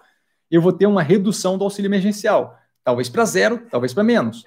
Talvez com um plano de auxílio, um Bolsa Família bombadinho ali, marombado, é, que é o renda cidadã que ele está pensando em, em criar, pode vir a acontecer. Dependo de como vai ser a reforma tributária, dependo de como vai ser a reforma administrativa. Se eu tiver uma reforma administrativa mais agressiva que afete o servidor desse período, eu consigo liberar um caixa violento, o, a, a coisa vira outra coisa.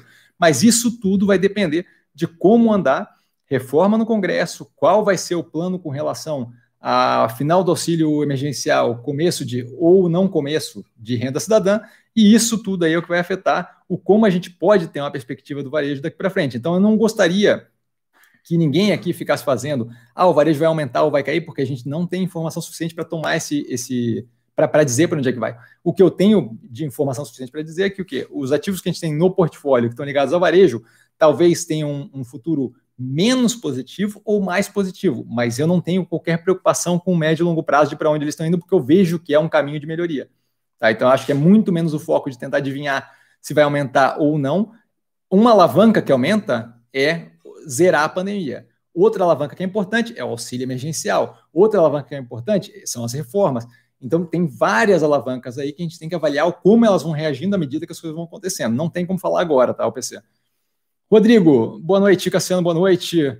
É, o que você pensa sobre essa ampliação das BDRs, é, Brazilian Depository Receipts, que nada mais são do que as empresas que têm ação lá fora do Brasil e que negociam aqui na Bolsa Brasileira também, é, e das probabilidades, das possibilidades de aquisição por pequenos investidores. Isso vai atrapalhar as ações brasileiras no médio e longo prazo? Eu acho que não. É, eu acho que assim, ó, eu, eu, acho que, é, como a gente viu agora nos IPOs, se você tem um, uma injeção muito grande de possibilidade de alocação de capital num espaço de, de tempo muito curto, você com certeza acaba chupando muito dos recursos que estão disponíveis e, eventualmente, os últimos que chegam ali acabam flopando, acabam tendo mais dificuldade de ser colocados no mercado, porque aquele, aquele capital já foi, de certa forma, alocado. Isso acontece. Não acho que BDR está nesse nível ainda. É, por quê? Porque acaba sendo uma operação que envolve um pouco mais de risco, no sentido de que são operações que você conhece pouco. É diferente você investir numa via varejo que você, querendo ou não, já viu uma Casa Bahia, já entrou numa Casa Bahia, é, já viu um ponto frio, sabe do, do, do, o mascote deles, que agora é o CB, né? Era o Baianinho, mas agora é o CB, mudou, agora é mais uma, uma vibe mais adolescente. É diferente você investir numa empresa dessa que investir numa empresa que você nunca viu, que você não sabe do que se trata, que você tem um nome e as informações financeiras. Então, eu acho que ali tem uma atração menor do que, por exemplo, um IPO, desse grupo Mateus que a galera ficou ensandecida em cima. Mesmo com a queda do, do, do, do armário lá, do, do, da estante. Mesmo com questões contábeis agora no final de semana. Então, assim, eu não acho que a BDR, eu acho que vai, ter, vai levar um tempo considerável para aquilo ali popularizar num nível que eu tenha de fato uma fuga de capital para esse tipo de coisa. Mesmo assim, o mercado brasileiro, como a gente está vendo, atingiu agora a B3 3 milhões, se não me engano, de pessoas cadastradas com o CPF cadastrado na bolsa, então a gente está vendo que está numa crescente. Brasil, por maior, quanto mais tempo ele se mantiver nessa situação de juros baixos e pouca opção de yield para ganhar, de, de, de, de, investimento que me dê um retorno considerável, mais bolsa vai rolar, porque é a única opção que eu tenho para tirar algum dinheiro hoje em dia, certo? Não posso ter rendimento real negativo em renda fixa, não faz sentido, é perda de poder de compra a médio e longo prazo. Então, enquanto isso se mantiver, mais vai empurrar para o mercado financeiro. Então, acho que a gente está num momento de crescimento de massa é, de, de, de, bolo de cash disponível para investimento e não tanto na direção do, do, do, do, de BDR, por exemplo, desviar esse capital a ponto de enfraquecer as ações aqui no Brasil. Tá? Então não vejo com preocupação, não. Pelo menos não nesse momento. Tá? É, José Hudson, é, Cassiano, boa noite. Boa noite, José. É, obrigado pela live, pela disponibilidade no Instagram. Eu que agradeço. Cara, sobre a Clabin, acredita que a aquisição da International Paper do Brasil foi positiva? Com certeza positiva. Não sei o quão efetiva vai fazer, vai ser a diferença que aquilo ali vai fazer no resultado final do, do ativo, porque se a gente for comparar com o, o, o que ela está fazendo ali com a Puma 2, eu acredito que o tamanho da operação é muito menor, mas é uma atividade na direção de embalagem, que é justamente o foco todo da ideia de substituição é, plástico de uso único para embalagem biodegradável. Então, acho que é um movimento na mesma direção, positivo. É, com relação a, ah, mas eles pagaram caro, pagaram barato. Eu, eu, eu, eu, assim, eu não tenho como avaliar isso, certo? A gente não tem ali a fundo o, como é que está funcionando o comercial da operação. Eu acredito muito na gestão da empresa e acho que eles têm feito paulatinamente movimentos muito positivos. Então, não vejo como problemático. Acho que é um passo na direção de virar uma empresa mais focada em embalagem, menos focada ainda na commodity celulose. E vejo como muito positivo. Assim, acho que está indo na direção daquela questão de substituição de plástico de uso único por embalagem sustentável. É, gosto, gosto da operação, gosto do movimento. Não é de agora, agora foi aprovado, mas, mas já, já, já tinha achado positivo antes. Tá? Rogério, estou com mais de 190% em Magazine Luiza e ela não para de subir. O que você faria no meu lugar? Eu não tenho qualquer interesse na Magazine Luiza porque, como eu mostrei nos vídeos no canal, o que a gente vê ali é uma redução de margem. Em alguns trimestres, lucro, em alguns trimestres, margem EBITDA, em alguns trimestres, os dois reduzindo margem, o que tende a indicar que a empresa está pagando para crescer, ela está dando desconto, reduzindo a margem, apertando a operação para poder manter aquele crescimento que é o que chama atenção ali no papel. Ah, o GMV está crescendo agressivamente, o faturamento total que eles têm com as vendas crescendo, crescendo. Se eu dou desconto, eu vou crescer agressivamente, certo? Se eu cada vez vendo um pouquinho mais barato que eu estou vendendo, vai continuar crescendo. Eu não tenho interesse naquele ativo o preço, ah, você está dizendo que o preço vai cair? Eu não estou dizendo que o preço vai cair, porque o preço cair não depende da empresa estar tá bem ou estar tá mal, pura e simplesmente. O preço cair depende da empresa estar tá mal e estar tá bem, e do mercado perceber o que está acontecendo. Então, assim, enquanto tiver dinheiro sendo injetado, o preço vai subir. Eu não me coloco nesse tipo de operação. Eu estou muito mais tranquilo na operação da, da Via Varejo, que tem um espaço violento ali para novas coisas entrarem em, em, no, em andamento, que é as lojas como o Hub têm espaço para maturar, o Bank tem espaço para maturar, para se envolver com a operação, os lojistas trabalhando, os vendedores trabalhando cada vez mais de uma forma mais independente, tem espaço para maturar, tem espaço para gerar resultado. Eu acho que o Magazine Luiza está num ponto de maturação onde ela está justamente tendo que espremer margem para poder continuar com um crescimento agressivo. Acho que é problemático, mas, novamente, a operação é ruim, a operação é ruim, a operação roda super bem. Eu só não sei como é que o mercado vai receber a hora que a operação não tiver mais margem para ceder ou não quiser mais ceder margem e aí aquele crescimento agressivo começar a parar. Aí eu acho que o negócio vai ficar um pouco problemático, tá? Mas eu não tenho nenhum interesse no ativo, não não estaria ali dentro, tá? Frederico, de qualquer forma, vale a pena dar uma olhada na análise do canal que eu entro nos dados lá e mostro o gráfico da margem e tal, e você vê claramente a tendência, tá? Frederico, é, olá, por favor, falar um pouco da evolução da Via Varejo pós-pandemia, o que está esperando da evolução e do e-commerce e próximos passos para a administração atual. Grato pelos ensinamentos. Eu que agradeço, Frederico. Então, com relação à Via Varejo, como eu já dei aqui uma palhinha já antes ali por causa da Magazine Luiza, eu acho que assim tem bastante espaço ainda para expandir e para ver o efeito de novas é, iniciativas colocadas em prática e de fato maturando num cenário que não seja tomado pelo Covid. Então, banque, a, o, a operação bancária deles, acho que vai dar um efeito muito grande de mudança na operação positivamente. Tá? Acho que vai ser muito positivo. Com o Pix agora, acho que mais ainda. É, acho que a mudança deles de tratar o vendedor como mais o dono do seu negócio, ter toda aquela parte de WhatsApp e, e 350 mil canais diferentes de venda, onde o vendedor consegue agitar a comissão dele mais baseada no que ele tem de contato pessoal, de um negócio meio Mary, Mary Kay, vai, entre aspas, aí para a galera que está no podcast, de eu ser o dono do meu negócio, de tocar aquilo ali para frente e usar a loja mais como hub de distribuição, acho que vai dar uma capilaridade violenta e um espaço violento para potencializar a venda. Acho que o time que entrou agora pensa varejo de uma forma muito mais racional do que o grupo Pão de Açúcar que estava antes, que não, não conseguia tocar aquilo ali. Acho que a gente ainda não viu, de fato, o resultado de 100% da integração da loja física com, com, com o online do, da operação. Acho que ainda falta é, a gente ver ali como é que fica aquilo azeitado. Então, acho que vai ter aí uma sequência de resultados, pode não ser esse agora, mas eu acho que tem uma sequência de resultados com crescimento agressivo da operação, com melhora agressiva da operação, muito alinhado com as mudanças que foram feitas durante todo esse período mais difícil que se passou com a Via Varejo. Então, eu, eu gosto bastante do ativo, está analisado no canal, vou analisar de novo, porque está no portfólio, tem uma posição grande ali dentro. Tá? Fábio, é, preço médio para baixo é caixão. Eu discordo em gênero, número e grau, é, todos, só faço preço médio para baixo nesse momento. Clube, o clube do trade retratou, Frederico, Engie, Engie 3, é, a precificação atual me parece interessante. A teoria do Chevette se aplica a ela. Muito obrigado, professor. Bela live, tem que manter isso aí. Vai dar o Janot aqui daqui a pouco, hein? Mas, assim, eu acho que, com certeza, no, no caso da Engie, estou comprado nativo e acho que tem bastante espaço ainda para expansão. Assim, acho que mais agressivamente a Omega Geração, mas com certeza a operação é diferente no sentido de a Omega Geração num crescimento muito mais agressivo, envolve ele um pouco mais de emoção, com a alavancagem mais agressiva, e a Engie uma coisa muito mais robusta e estruturada, ainda assim crescendo por alavancagem, mas de uma forma muito mais robusta e estruturada, que deve ter um retorno também muito positivo médio e longo prazo. Tá? Eugênio, a Romi sobe forte amanhã, estrategista. É... Então, bola de cristal total, não saberia te dizer, tá? É, André, boa noite. Cognia, no preço está no seu radar. Estou pensando em fazer preço médio para baixo. Esqueci do mestre dos magos. Então, eu não, como eu disse ali antes, é, educação em geral eu não tenho nenhum interesse nesse momento. Eu acho que ainda tem bastante coisa para acontecer e não tem como ter uma previsibilidade de o quão fundo é esse buraco, tá? Então eu não vou entrar em nada de educação nesse momento. É, a gente ainda não viu como é que vai ser a reação. O que a gente viu hoje foi um dado de desistência de é, curso superior que eu achei preocupante, mas esperado. Não achei que foi surpreendente, achei preocupante, mas esperado. E eu não sei o quanto isso vai se estender, o quanto isso vai levar de tempo, o quanto isso vai se, é, se alongar. Tá?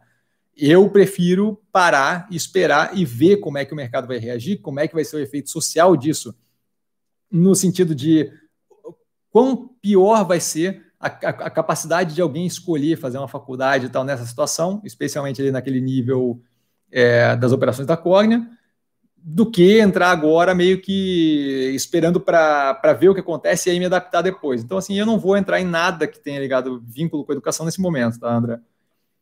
É, aí ele falando com o Fábio.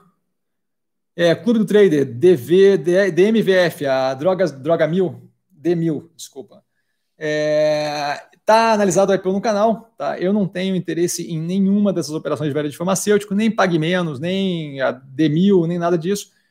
Basicamente, a Droga High agora é, publicou e tornou público notório para todo mundo que eles estão fazendo todo um trabalho de é, jogar marketplace para dentro da farmácia, e aí a D1000 tem, eu não lembro agora qual é a iniciativa, mas tinha várias iniciativas desse jeito também, e a, é, a Pague Menos também com iniciativas desse jeito, e basicamente aquele mercado ali é um mercado onde eu consigo, quando um, uma farmácia nova, é um, é um mercado de varejo, com margem muito baixa.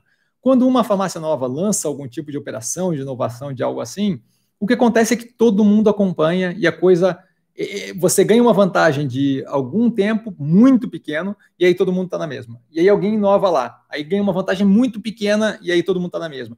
E isso daí é o que acontece, por quê? Porque não é um mercado que tem uma sofisticação muito grande, vide as margens, tá? Mais do que isso, qual é o nível de eh, fidelidade que eu tenho com a farmácia? Zero. Eu vou na farmácia que está mais perto, não é nem aqui é mais barata em geral. É a que está mais perto. Outras pessoas escolhem na base do mais barato. Tá? Então, eu vou na que é mais barato e ponto. E aí é uma briga por preço na, espremendo a margem. Não é propriamente um negócio que eu vejo como uh, incrível. Grande maioria delas. Ah, eu vou expandir. Aí expande, expande, expande, aí depura a loja, reduz o tamanho e fica só com as melhores. Aí expande, expande, expande, reduz, depura e fica só com as melhores. É, é, um, é um, exercício ali de, de, de uh, engorda emagrece o tempo todo, que no final, na minha visão, é, rende muito pouco perto do, de outras operações que, que de fato têm uma capacidade de ou geração de margem maior ou expansão, é, não num mercado tão competitivo, tão agressivo, tão arranca-rabo, ele tão um é, matando o outro o tempo todo. Então eu não tenho interesse nesse tipo de operação. Acho que é, os IPOs agora era muito mais do mesmo, era muito a expansão de loja, investimento no delta no e-commerce, que todo mundo está investindo em e-commerce, tudo quanto é farmácia entrega hoje em dia. Então, assim, não é nada propriamente inovador. Agora eles estão começando a adicionar serviço de saúde dentro da farmácia, tudo bem. É fleury? Não é fleury, é um serviço daqueles que pode ser feito por um. É, não é serviço médico, não é serviço nem farmacêutico, é uma, um auxílio para tirar pressão, para ver nível de insulina e por aí vai. Não é, não é propriamente um negócio que seja inovador e incrível. Então, assim, eu não vejo, eu não tenho interesse em nenhum desses ativos, sabe? Da, da, da, de varejo farmacêutico nenhum.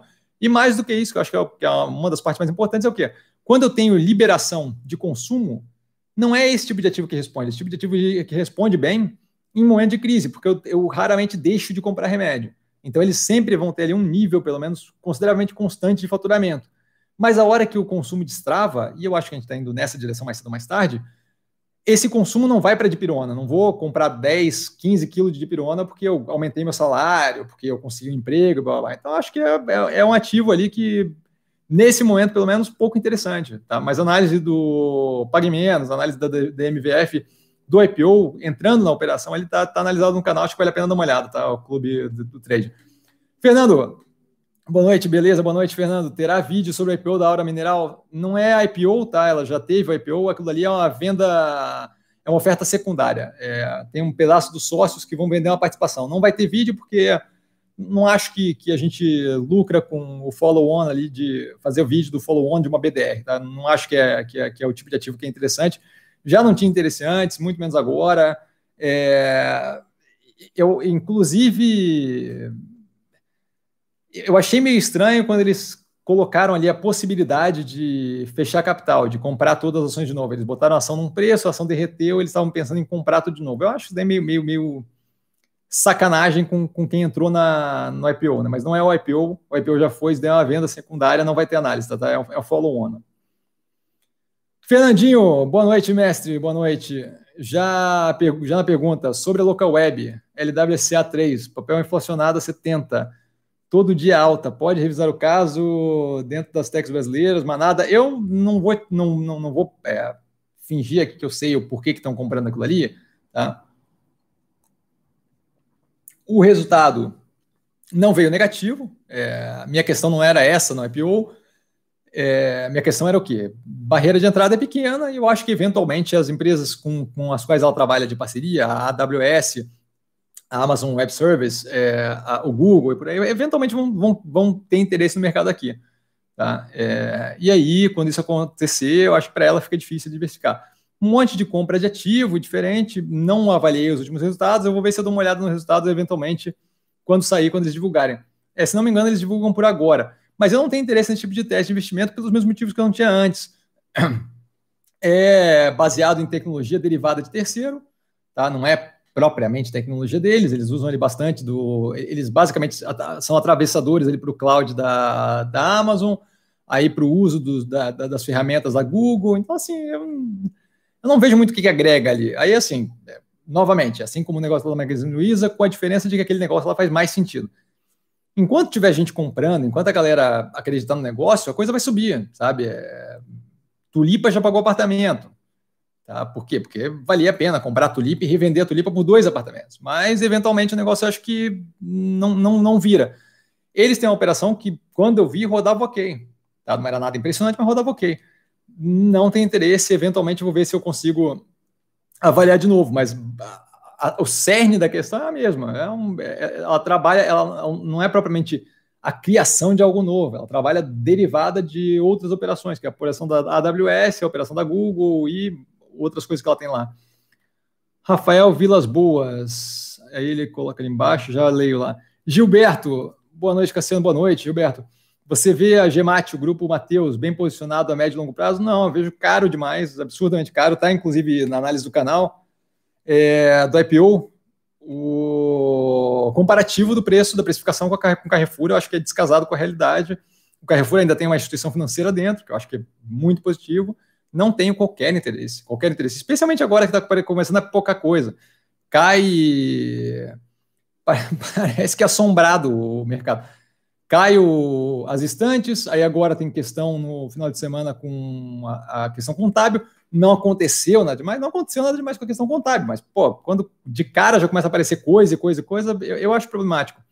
Mas basicamente porque está descasado o preço e o setor como um todo, eu não tenho interesse nesse momento, porque eu acho que eles estão se aproveitando de uma onda é, momentânea, a gente não tem food service, todo mundo tem que ficar em casa, você acaba demandando muito mais o mercado, panic buying, que é quando eu compro baseado no pânico de talvez ficar sem suprimento, ajuda ao faturamento momentâneo e, eventualmente, quando a gente tiver o comparativo disso no ano que vem ou dois anos depois, a coisa não vai ser das mais positivas do mundo, eu acho que vai acabar afetando negativamente o preço.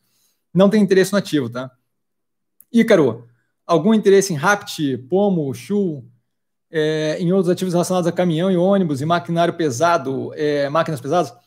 Não, mas por motivos diferentes, tá? É, ali você tem ali várias operações diferentes, tá? É, com relação a, a Shu, se não me engano, autopeças, tá? A Rapt tem um pedaço de autopeças, tem um pedaço de complemento, é, tem um pedaço de complemento rodoviário, aqueles, é, a carreta do caminhão e por aí vai, e tem também trator e retroescavadeira, não sei o quê, e a Pomo, a Marco Polo, com a operação de carroceria de, de ônibus.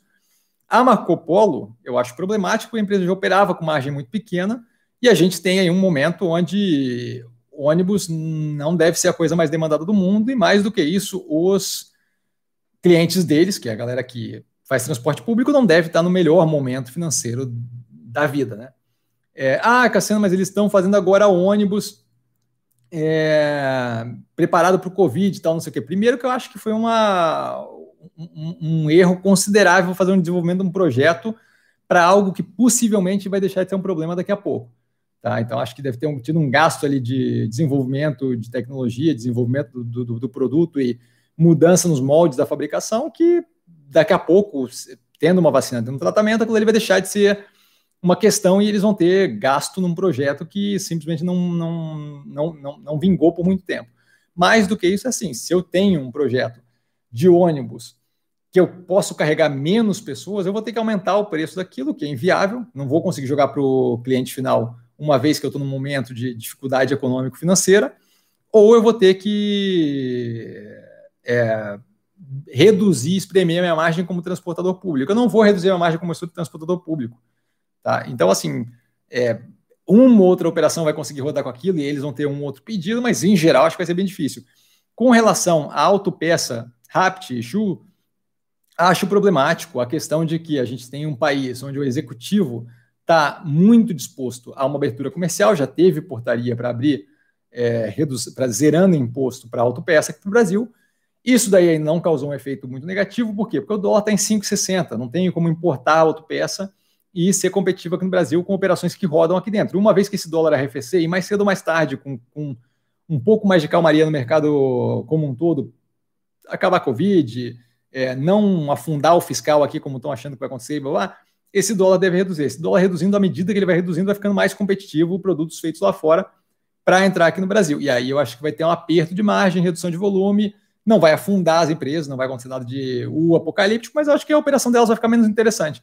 E aí o preço vai reagir. Aí, aquele momento que o preço reagir, eu começo a pensar em entrar na operação. Nesse momento, para ver o preço reagir negativamente, enquanto estou lá dentro, eu, eu, eu não tenho interesse muito obrigado. Eu prefiro outras operações que estão numa crescente e não essa que possivelmente vai passar por uma, por uma redução, por um aperto aí no, no, no, no futuro próximo, tá? Mas basicamente é isso. Nesse momento, não por causa desses motivos citados.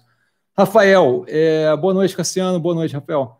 Qual a sua opinião sobre Itaúsa? Os fundamentos são interessantes, o volume também, e existe a possibilidade de novas aquisições. É, e aí ali embaixo só, não, aí é outra pergunta dele.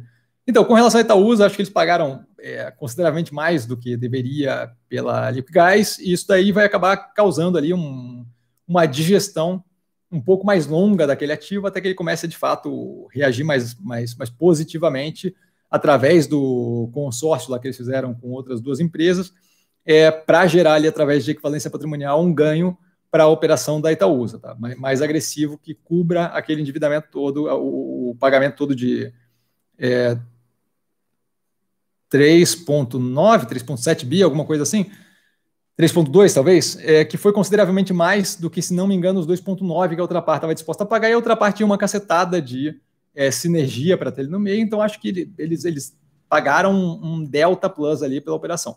A Itaúsa está muito vinculada ainda é, ao Itaú, acho que é, quanto mais diversificar, melhor, justamente porque a ideia é ser uma operação de participação.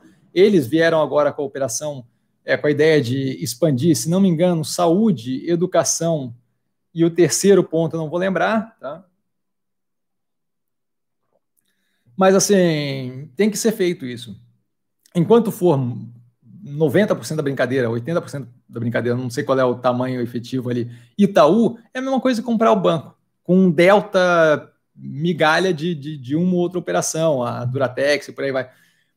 Eu não, não vejo muito, muita vantagem, não. Tá? É, é, eu prefiro operação que de fato tem uma diversificação, que é o caso da Ultrapar, que agora 50%, mas na época mais normal, 70%, 70%, 70 75% é Ipiranga, e o restante, tá, os outros 25% dividido entre Ultracargo, Ultragás, é, a Oxiteno, que é petroquímica, e a operação da Farma, que é desse tamanho assim, só para aí sim, só para salpicar um, uma gracinha a mais.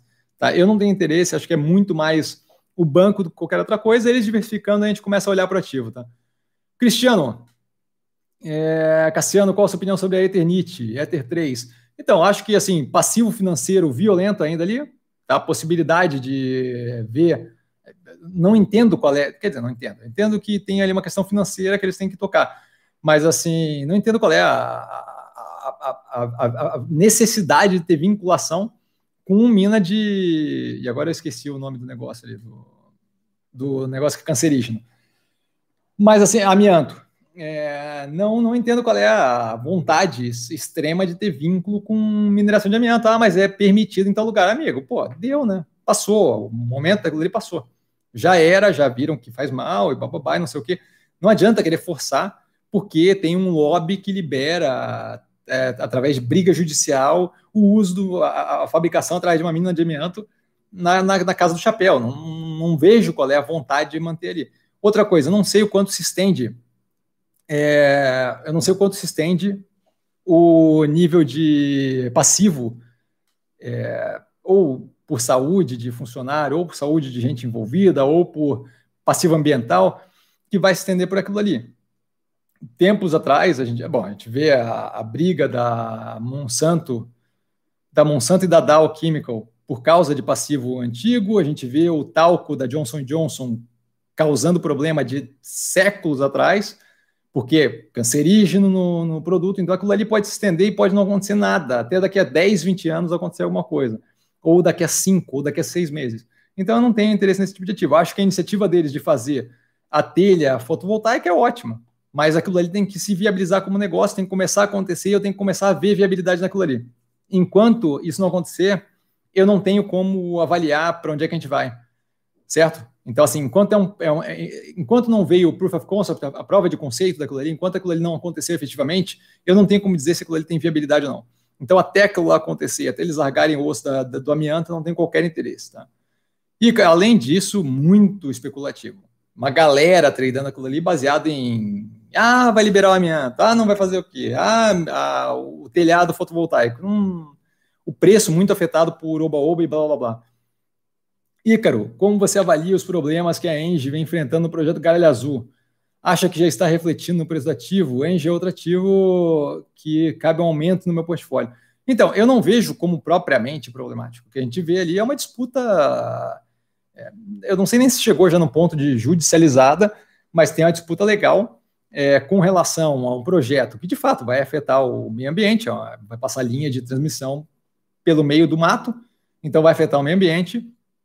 E a Engie entrou com representação dizendo que, olha, a gente fez o, tra o traçado da, da linha de transmissão do melhor jeito possível, de acordo com melhores práticas do, do de, de, de ferir o mínimo possível o ambiente. Mas, assim, alguma mudança vai ter. Então, não tem muito o que fazer. Aí tem que ver como é que vai ser judicializado isso daí. Eu não acho que, que, que, que, que eu não acho que, que o judiciário tem, tem esse nível de, de... Eu, eu não vejo eles proibindo a construção de um projeto de infraestrutura de alta importância, como é o caso ali da Gralha Azul. Mas é uma possibilidade, é uma possibilidade. Eu, nesse caso aí, estou 100% disposto a rolar o dado. Não acho que é um projeto. Eu ficaria muito mais, é, ficaria muito mais preocupado se tivessem feito esse tipo de bafafá durante a construção da Pambaçu, que queima carvão, uma termoelétrica de carvão. Aí sim, aí eu acho que de fato é preocupante. Agora, o projeto ali da Gralha Azul, que tem que passar uma linha de construção, acho que é possível que mandem alterar um pouco a rota do negócio, mas não acho que vão paralisar nada, não acho que vai acontecer nada, não. É, gosto do ativo e não vi muito efeito daquilo ali no ativo, até porque aquela operação da Gralha Azul não é propriamente das mais significativas dentro da operação da Engie, tá? Então, eu, eu não estou nem um pouco preocupado com aquilo, não acho nem que é algo tão relevante assim. Tá? Rafael, Cassiano, gostaria de saber sua opinião sobre ações de, de, da, da moda. Qual o impacto no preço das ações que caem na boca do povo? Um fenômeno atual é a Magazine Luiza, o ativo tem até torcida organizada, pois é.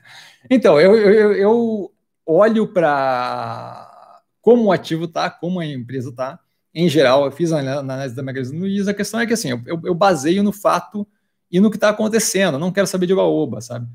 Então, ah, a galera gosta, pô, a galera não costuma gostar da Minerva, eu não estou preocupado é, afeta no curto prazo, um pouquinho para lá, um pouquinho para cá, demora mais para reagir, por aí vai. Sim, com certeza, mas assim, eventualmente a realidade se impõe e eventualmente aquilo ali vai, vai, vai, vai, vai para a direção que, que, que, que, a operação como um todo tem que ir. Tá? Eventualmente a realidade vem e, e, e chapa no preço do ativo. Eu, eu não gosto do oba-oba. Se fosse um bom ativo, acho ótimo, mas não pelo oba-oba. Eu acho que, assim, como, como mostrado na análise do canal, o Magazine Luiza vem reduzindo margem, na minha visão, para manter o crescimento agressivo, porque o que causa todo esse furor é o crescimento agressivo. Todo trimestre cresce muito. É, o GMV lá, a, a, o, o, faturamento com venda, tá? especialmente de e-commerce. Acho que eles fizeram um trabalho legal, mas eu acho que nesse momento está batendo na tampa, eles querem manter aquele crescimento e estão pagando com margem. Eu não tenho interesse num ativo que está naquele nível de preço e que está chegando na minha visão aí, no final da corda. Ah, no final da corda a empresa vai falir? Não. Só que eu acho que, que, que, a operação está começando a maturar num nível que não vai ter como manter aquele crescimento para sempre. Certo? Então, assim, eu não, não, não tenho qualquer interesse. Acho que, acho que em geral, o oba-oba afeta preço de ativo. Aquela história de análise gráfica é, não tem qualquer sentido. Não tem qualquer sentido. Mas se, se, se gente suficiente operar por aquilo, você causa self-fulfilling prophecy. Se eu começar a. Se eu, se eu, definir uma teoria de que toda vez que a lua cheia aparece, é, as ações do setor de construção civil sobem, e gente suficiente acreditar, toda vez que a lua cheia aparecer, gente suficiente vai acreditar e vai comprar e vai subir. Porque é self-fulfilling prophecy, é profecia autorrealizável. Uma vez que eu tenho gente suficiente comprando a teoria da, da brincadeira, a coisa acontece. E aí, Magazine Luiza é aquilo ali. Ah, eu tô com uma. Pergunto, como, como, como perguntado ali antes. Ah, eu tô com Magazine Luiza, 190% de lucro e não para de subir. Enquanto tiver gente comprando, não interessa se faz sentido ou não faz sentido. Não vai parar de subir, porque você tem uma força de demanda mais agressiva do que a força de oferta. Simples assim. Até onde vai. A gente, já, novamente, eu relembro. A gente teve Tulipa que pagou apartamento. Tulipa, a planta.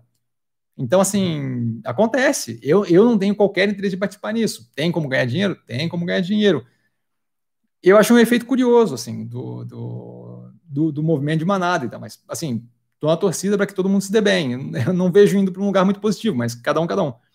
BCKR, Cassino quanto ao Pix, atrapalha os grandes bancos e como você vê esse setor?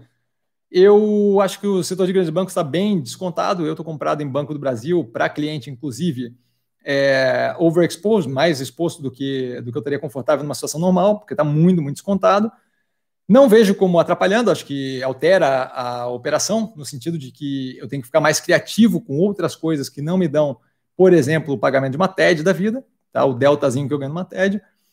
Mas eu acho que, ao mesmo tempo que, não, que me tira um delta de renda, ele me abre toda uma porta nova de ter uma quantidade muito maior da população que vai estar bancarizada, que é uma população que antes não tinha condições de arcar com custos, por exemplo, de ficar transferindo dinheiro para lá e para cá, então usava tudo dinheiro vivo. Agora que eu tenho custo zero, eu tenho muito mais interesse de gente que tem muito menos renda, massa salarial, de ter uma, uma conta num banco digital, porque ele pode transferir com custo zero, então ele não tem mais aquele custo de R$ reais, R$ reais numa TED que talvez para uma pessoa ou para outra não seja muito pesado, mas para quem não tem uma renda muito grande é um custo do caramba. Tá? Então você tem um, ao mesmo tempo que você tem uma perda de renda, você tem um público novo onde você pode ter uma oferta de novos produtos, é, pode ter o, o, o, capital que eles têm ali passando por dentro do banco. É, acho, acho que não é algo que vai afetar negativamente, não. Acho que exige adaptação, mas os bancos têm vindo de uma forma bem positiva com adaptação à conta digital, com adaptação à fintech, com adaptação à, à mudança de alguns setores, eu acho que está tá, tá tudo alinhado. assim. Só tem que acompanhar essa continuidade. Né? Rafael, Cassiano, boa noite. Boa noite, Rafael. Acho que não estão no novo mercado. Você acha que tem uma desvantagem considerável? Abraços. Então, eu acho que assim, a governança corporativa é sempre interessante. Tá? Não sei de qual ação você está falando especificamente, mas governança corporativa é sempre interessante. Na minha cabeça, quanto mais governança corporativa, melhor é.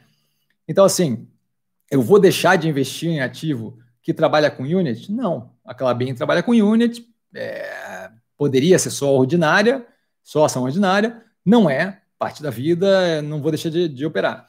É, eu acho que a gente tem que. Eu acho que governança corporativa se vê muito mais pela prática que a gestão tem, como a gente viu agora no, na análise do IPO da, da track and field do que propriamente porque tem só ação ordinária ou ação ordinária preferencial ou o diabo que seja. Acho que cada vez mais o, o, o mercado financeiro brasileiro está indo na direção de cada vez mais governança corporativa. Mas uma outra operação que tem um pouco mais de tempo no mercado, essa, esse tipo de mudança estrutural não é das mais fáceis e não vejo como problemático. Tá? Eu só acho que é muito mais de prestar atenção na operação como um todo e entender o que você está comprando. Quando você está comprando uma operação preferencial, você entende que aquilo ali não te dá direito ao voto e sabe, saiba o que está fazendo. Só isso. Mas não vejo como muito problemático a questão de estar tá no novo mercado, não. Acho que a galera infla mais isso do que efetivamente tem de efeito prático, tá? Brida, boa noite, mestre. Boa noite, Brida. Poderia comentar BKBR? Abraço. É, então, Burger King, novamente, vale o que está na análise do segundo trimestre. A gente tem ainda oscilação para frente, mas aparentemente o pior já passou e o que a gente tem visto é, pelas proxies aí do como será a operação do Burger King é que de fato o pior já passou, a gente deve ver um trimestre consideravelmente melhor do que o trimestre passado, uma vez que cada vez mais a gente tem reabertura de centros comerciais, blá blá blá, e não sei o que. São Paulo na fase verde da, da questão lá da avaliação deles da Covid, cobertura de bar, restaurante, por aí vai, até um certo horário, não sei muito bem como é, é a regra específica, mas a gente vê uma melhoria paulatina das condições de se fazer negócio com food service, de forma que deve afetar positivamente as operações da Burger King.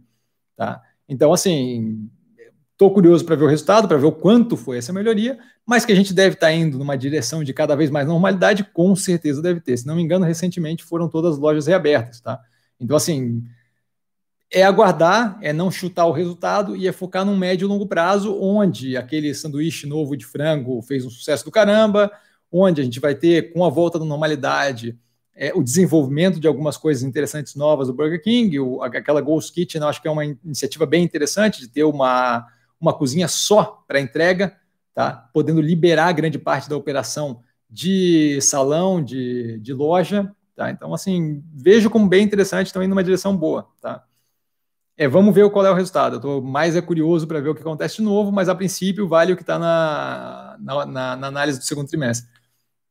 Cuidado, operar aquele, aquele, aquela parte mais barata da operação e manter o bloco de, de investimento mais grosso ali comprado no ativo, que é o que eu estou fazendo.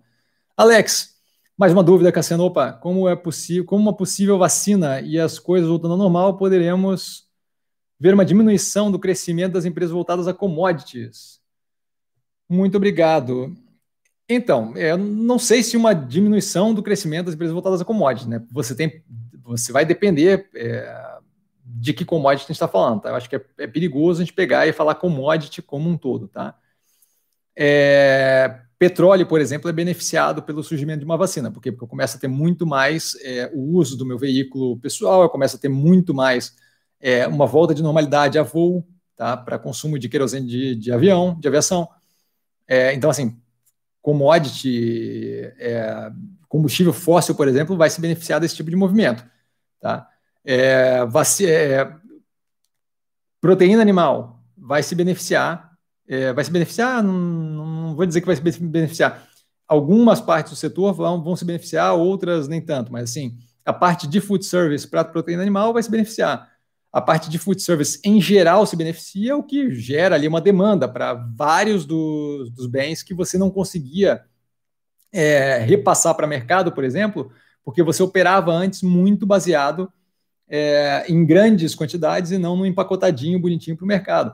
É, quando você teve, por exemplo, nos Estados Unidos, uma, uma cacetada de operações que tiveram que despejar é, leite no, no no chão, assim, e tocar leite fora, tocar outros bens agrícolas, batata fora, por quê? Porque eram pessoas que não estavam, é, eram operações que não estavam preparadas para empacotar bonitinho para o cliente final e que vendiam diretamente em bulk, em grandes quantidades, para food service. Quando o food service não tinha como pedir, o cara não, não tinha condições de fazer o um investimento numa máquina de empacotamento ou qualquer coisa assim para quantidades menores, aquilo ali inviabilizava a operação e teve, teve casos nos Estados Unidos de é, fazendeiro distribuindo batata, teve casos nos Estados Unidos de é, jogando litros e litros e litros de leite fora, porque você não estava preparado para uma operação direto para o cliente final e trabalhava diretamente com food service.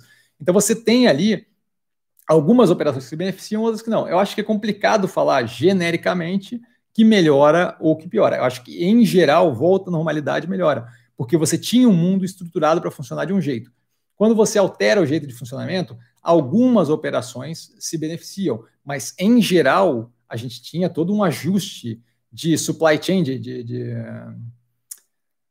ai, de, de corrente de suprimento, eu não sei como é que eu falar isso em português. É, bom, supply chain, tá? Todo um, um negócio de ah, o, a, o ferrinho daqui vai para a fabriquinha de lá, e aí faz a pecinha, e manda a pecinha para outra fábrica que faz não sei o que, o carrinho, e por aí vai, tá? É, agora me fugiu em, em, português. De qualquer forma, quando você tem a fuga da normalidade, geralmente é negativo. Então a vacina deve melhorar muito mais setores do que piorar os setores que foram beneficiados. A, a operação de e-commerce, tá? a gente vai ter alguma possível redução da quantidade que vai ser gerada pelo e-commerce, mas você tem um benefício da volta à compra em loja, por aí vai. Então, assim, acho que a gente tem que avaliar a coisa mais baseado com cada operação e menos de uma forma genérica e ampla. Tá? Ícaro, pegando o gancho da pergunta do BCKR, poderia fazer um paralelo entre bancão versus fintech em relação ao Pix? Acho que os bancões indo na vantagem. Eu acho que não tem propriamente vantagem e desvantagem é, com relação ao Pix especificamente. O que eu acho é que a gente tem ali que, que é, uma redução de custo transacional, que é sempre positivo para o cliente final, que acaba sendo positivo para a economia como um todo, porque perde-se, é, ganha-se um dinheiro que estava sendo perdido antes, que era o quê? O custo que eu pago para transferência. Não faz sentido ter aquilo se eu tenho tecnologia que permite eu não ter aquilo. Então, esse custo que estava sendo tocado fogo para operações como, por exemplo, a da Cielo, esse custo deve reduzir violentamente, deve acabar. E aí eu tenho menos fricção na transação, e aí o mercado funciona de uma forma melhor. Então, acho que é melhor para todo mundo, é positivo para todo mundo. Não acho, eu não vejo propriamente esse negócio de bancão versus fintech com relação ao Pix afetando esse esse esse esse esse balanço, esse, balanceamento entre um e outro, tá? É, e aí, galera, vamos aliviar nas perguntas que a gente está no final já e tem algumas aqui ainda. Felipe, é, por que se fala pouco no setor de telefonia no Brasil? É um setor maturado? Ou pode crescer o valor das empresas de acordo com a chegada do 5G? Vivo e TIM pode se considerar pouco voláteis? Então, vamos lá. É, eu, não, eu não acho que se fala pouco, acho que se fala consideravelmente, tá? Eu não sei te dizer o, o porquê que os outros não falam no setor. Eu não tenho interesse no setor nesse momento, e essa é a parte que eu posso falar. Por quê? Justamente pelo que você citou ali. A chegada do 5G altera completamente a forma como isso daí vai rodar, exige investimento considerável, tá? uma vez que o sistema de. É, a, Ai, o, o, comprimento de onda é completamente diferente, e isso vai exigir investimento em uma quantidade consideravelmente maior de antenas menores, mais posicionadas em centros urbanos, tá? Porque a distância que, aquele, que, aquele, que aquela onda vai não é a mesma coisa que as ondas de 4G e por aí vai. Eu não vou entrar na parte técnica aqui, mas basicamente isso. E isso daí depende também de uma questão que vai acabar envolvendo discussão de segurança nacional, como a gente está vendo nos Estados Unidos e como a gente está vendo já o executivo brasileiro começar a cogitar, talvez não liberar o Huawei para operar aqui e por aí vai. Isso daí vai alterar completamente. A autorização de quem pode ou não pode operar isso vai alterar consideravelmente esse setor. Tá? Isso daí é algo que traz uma incerteza para esse setor que torna menos interessante o investimento, a meu ver. Mais do que isso, a gente tem a Oi, que está num processo de possivelmente redistribuir é, poder operacional de várias áreas dela, uma vez que ela quer picotar em quatro, vender três e virar sócia de alguém na outra, aquilo ali, redistribuindo poder operacional assim, você redistribui é, o, o, nível de quem está melhor frente a quem. Tim, Vivo, Claro e por aí vai. A própria Oi, tá? Então, isso daí vai, vai, vai causar um rebalanceamento desse setor. Esse rebalanceamento, eu não sei onde é que as fichas vão cair. E aí, apostar sem saber onde as fichas vão cair é chute. Eu não trabalho com chute. Então, é bastante incerteza no setor que, nesse momento, é, eu, eu, tenho outras opções. Cada real que eu boto em, tele, em telecomunicação, sem ter uma visão mais clara de como o setor vai se comportar, é um real que eu deixo de colocar, por exemplo, em proteína animal, que eu sei como está, que eu sei que tem uma demanda é, contínua e que tem uma oferta que está muito deprimida por causa da febre africana e por aí vai. Você entende? Então, eu não vejo muito bem, muito interesse, com, com muito interesse essa troca de um setor onde eu tenho pouca clareza do que vai acontecer e um setor que eu tenho muita clareza do que vai acontecer. Então, nesse momento, não tem interesse no ativo, tá? nos ativos ali, em geral. Luciano, Cassiano Mel, que como é nova, esse baixo volume e pouca visibilidade não acaba afetando o papel? É, você já viu a prévia operacional terceiro trimestre de 2020? Boa noite. Não viu a prévia operacional, estou aguardando o resultado, tá? Só um pouquinho. Com certeza, volume baixo, é pouco conhecida, acaba afetando a volatilidade do papel. A questão é o que? Eu não estou preocupado com a volatilidade de curto prazo, certo? A operação como um todo funciona bem. Se a operação como um todo funciona bem, e está analisado o IPO no canal, é, se a operação como um todo funciona bem, eventualmente aquele resultado vai trazer o preço desse ativo para a realidade, certo? Se o resultado vier positivo e eu estou certo sobre a operação é, ser uma operação boa, um médio e longo prazo positivo, mais cedo ou mais tarde aquilo ali vai ser é, impresso no preço do ativo. Vai oscilar no curto prazo? Para mim, eventualmente é uma abertura de possibilidade de fazer preço médio para baixo, nada preocupante, mas eu deixo esse curto prazo oscilar. O importante é assim: ó, eu tenho um ponto de entrada A. Se eu acho que ela vai até o ponto B, o quanto ela oscila nesse meio tempo, para mim pouco importa, você entende? Então, assim, com certeza, baixo volume, baixa, baixa visibilidade do papel, o fato de ela ser nova afeta, causando maior volatilidade? Com certeza. Isso me preocupa? Não, não me preocupa, porque no médio e longo prazo a realidade do ativo vai acabar é, se impondo, tá? Fernando, entendi, obrigado pelo retorno, agradeço. Alex, é, Cassiano, o que você achou da CIA vendendo todas as suas participações para o mercado, saindo da empresa? Valeu, Cassiano. Então, Alex, primeiro assim, ó, calma nessa hora, tá? É, a gente não sabe ainda o que vai acontecer. Então, foi cogitado, a família já saiu falando, a família dona da CIA lá fora já saiu falando que não é bem assim, que não é bem essa intenção, e que eles estão na empresa e blá, blá. É, isso tudo vai depender do que vai ser feito. Vão vender a operação para um outro controlador, vão jogar mercado, a gente ainda não tem informação suficiente do que pode ser feito ali. E não tem nem informação se de fato é o que vai acontecer. Então, assim, não tem como ter uma opinião nesse momento, tem como ser feita uma venda super interessante, tem como ser feita uma venda jogada a, a, ao Léo, tá? Então, assim, é, a galera se empolga com, ah, vai ter um M&A, ah, vão vender, e o fato de ter uma notícia nova vira oba-oba.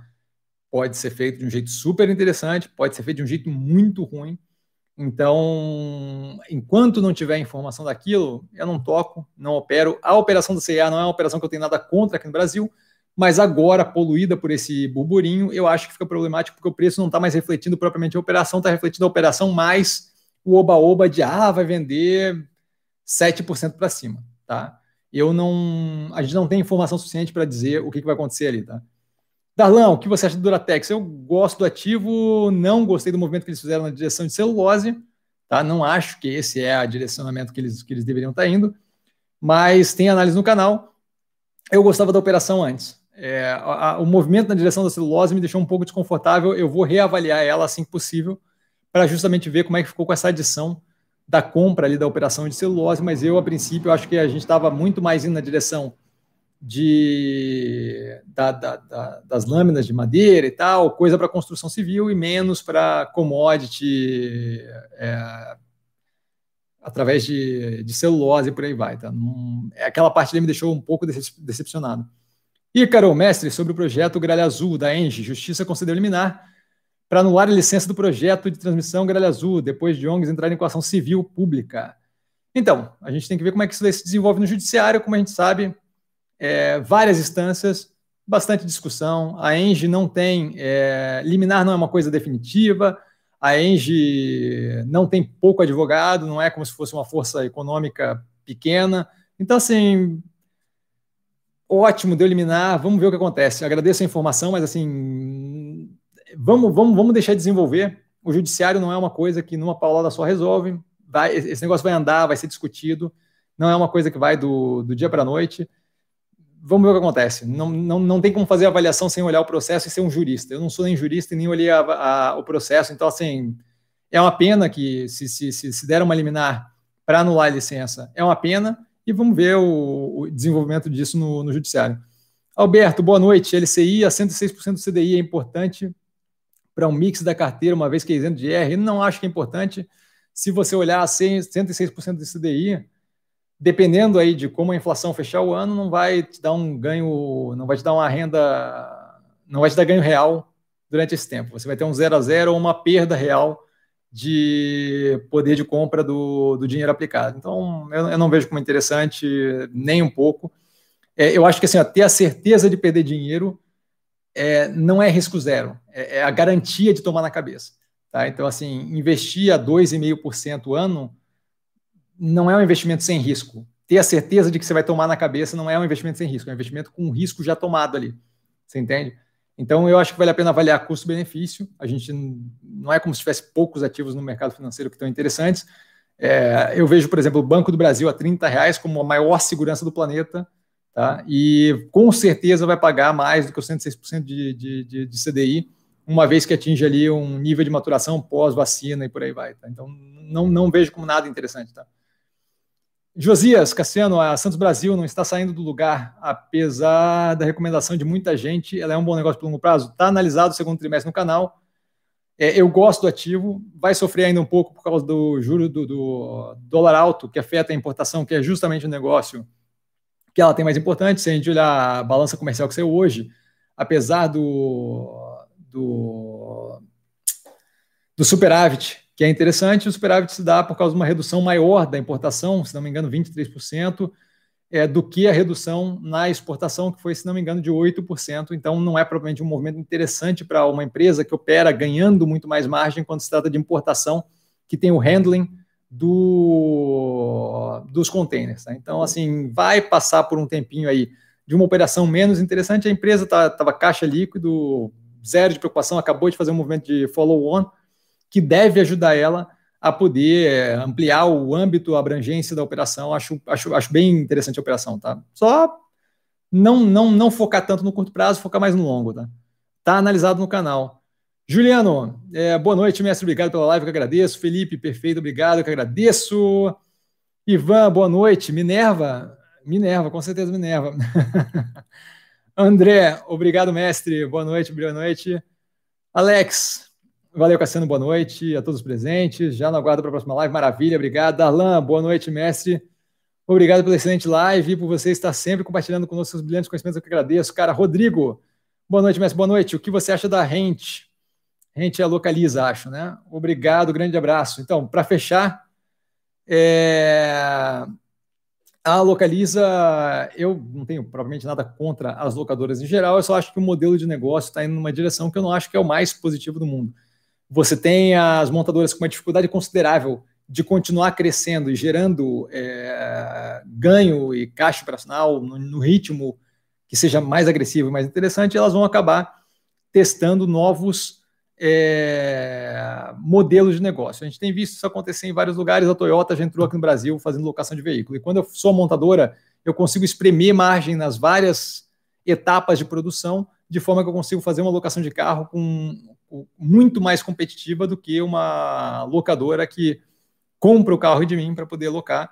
Então, acho que à medida que isso daí virar um negócio mais necessário para as montadoras, a gente vai ter uma competição mais agressiva que vai ocasionar um mercado mais apertado ali para as locadoras. Isso eu acho problemático. Gosto um pouco mais da de quando a gente fala de locação de frota, porque eu acho que é um negócio um pouquinho mais racional, mas acho que as montadoras também teriam interesse nisso. E mais do que isso, a gente está indo numa direção que, por mais que leve algum tempo, é, tendo carro autônomo e uma ride sharing economy, uma economia de, de, de, compartilhamento das coisas, acho que locação de veículo vai ser cada vez menos algo utilizado no mainstream, no, no, no, no é, de forma mais comum e mais popular. Tá? Eu acho que cada vez mais a gente vai ir numa direção de uso compartilhado das coisas, de forma que hoje em dia a locadora cobre esse espaço locando para o cara que é motorista de Uber. Eu acho que cada vez mais a gente vai numa direção de as montadoras terem diretamente com.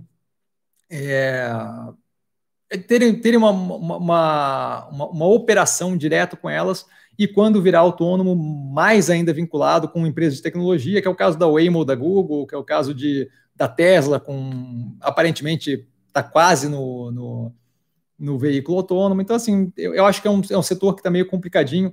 Crescimento agressivo por alavancagem não, não tem interesse, mas assim, eu, esse, esse setor é um setor que eu tenho que fazer uma análise mais, mais aprofundada e eu quero pegar elas, ver se eu consigo analisar elas agora no terceiro trimestre. Ícaro, obrigado pela live, mestre, eu que agradeço. Eduardo, boa noite. É, não é sua recomendação, porém, com as baixas que ocorreram, não vale a pena o investimento? Eu acho que não, tá? Eu acho que vale a pena dar uma olhada na análise que ela tem numericamente o porquê, a diferença de preço com gritante é com, a, com, a, com o Carrefour, por exemplo, e aí você consegue fazer esse cálculo lá.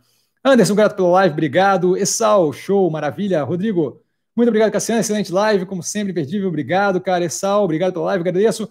Cristiano, obrigado mais uma vez por continuar. Opa, me perdi aqui. Por compartilhar seu conhecimento conosco. Eu agradeço. Galera, muito obrigado de verdade. Show de bola, mais uma live vencida. É, Segunda-feira a gente está com a live de novo. Eu não tenho nem ideia do que eu vou analisar amanhã. Eu acho que deve sair dado de algum IPO aí porque não tem resultado. Talvez eu pegue uma empresa do segundo trimestre ainda para dar uma analisada, porque as empresas estão começando agora a divulgar o resultado do terceiro trimestre. Dia 20 agora, é, amanhã, né, divulga Neoenergia, 21 eu, eu, eu analiso a Neoenergia, e aí a gente tem dia 23, se não me engano, ou dia 22 a VEG, a análise da VEG, a gente vai se vendo e vai ampliando as análises no canal, já na playlist lá, análise terceiro trimestre de 2020, tá? Agradeço demais. É, pois é, não, Josias, não saiu ainda os dados, tá? Assim que sair, eu, eu, eu pego a Alphaville. É, agradeço demais a vocês aqui, de verdade. Segunda-feira que vem, live de novo às 8 da noite, sempre às 8 da noite. E por hoje a gente fica por aqui. Vale lembrar, quem aprende a pensar bolsa opera com mero detalhe. Um grande abraço. Até a próxima live, até as próximas análises. Valeu, galera.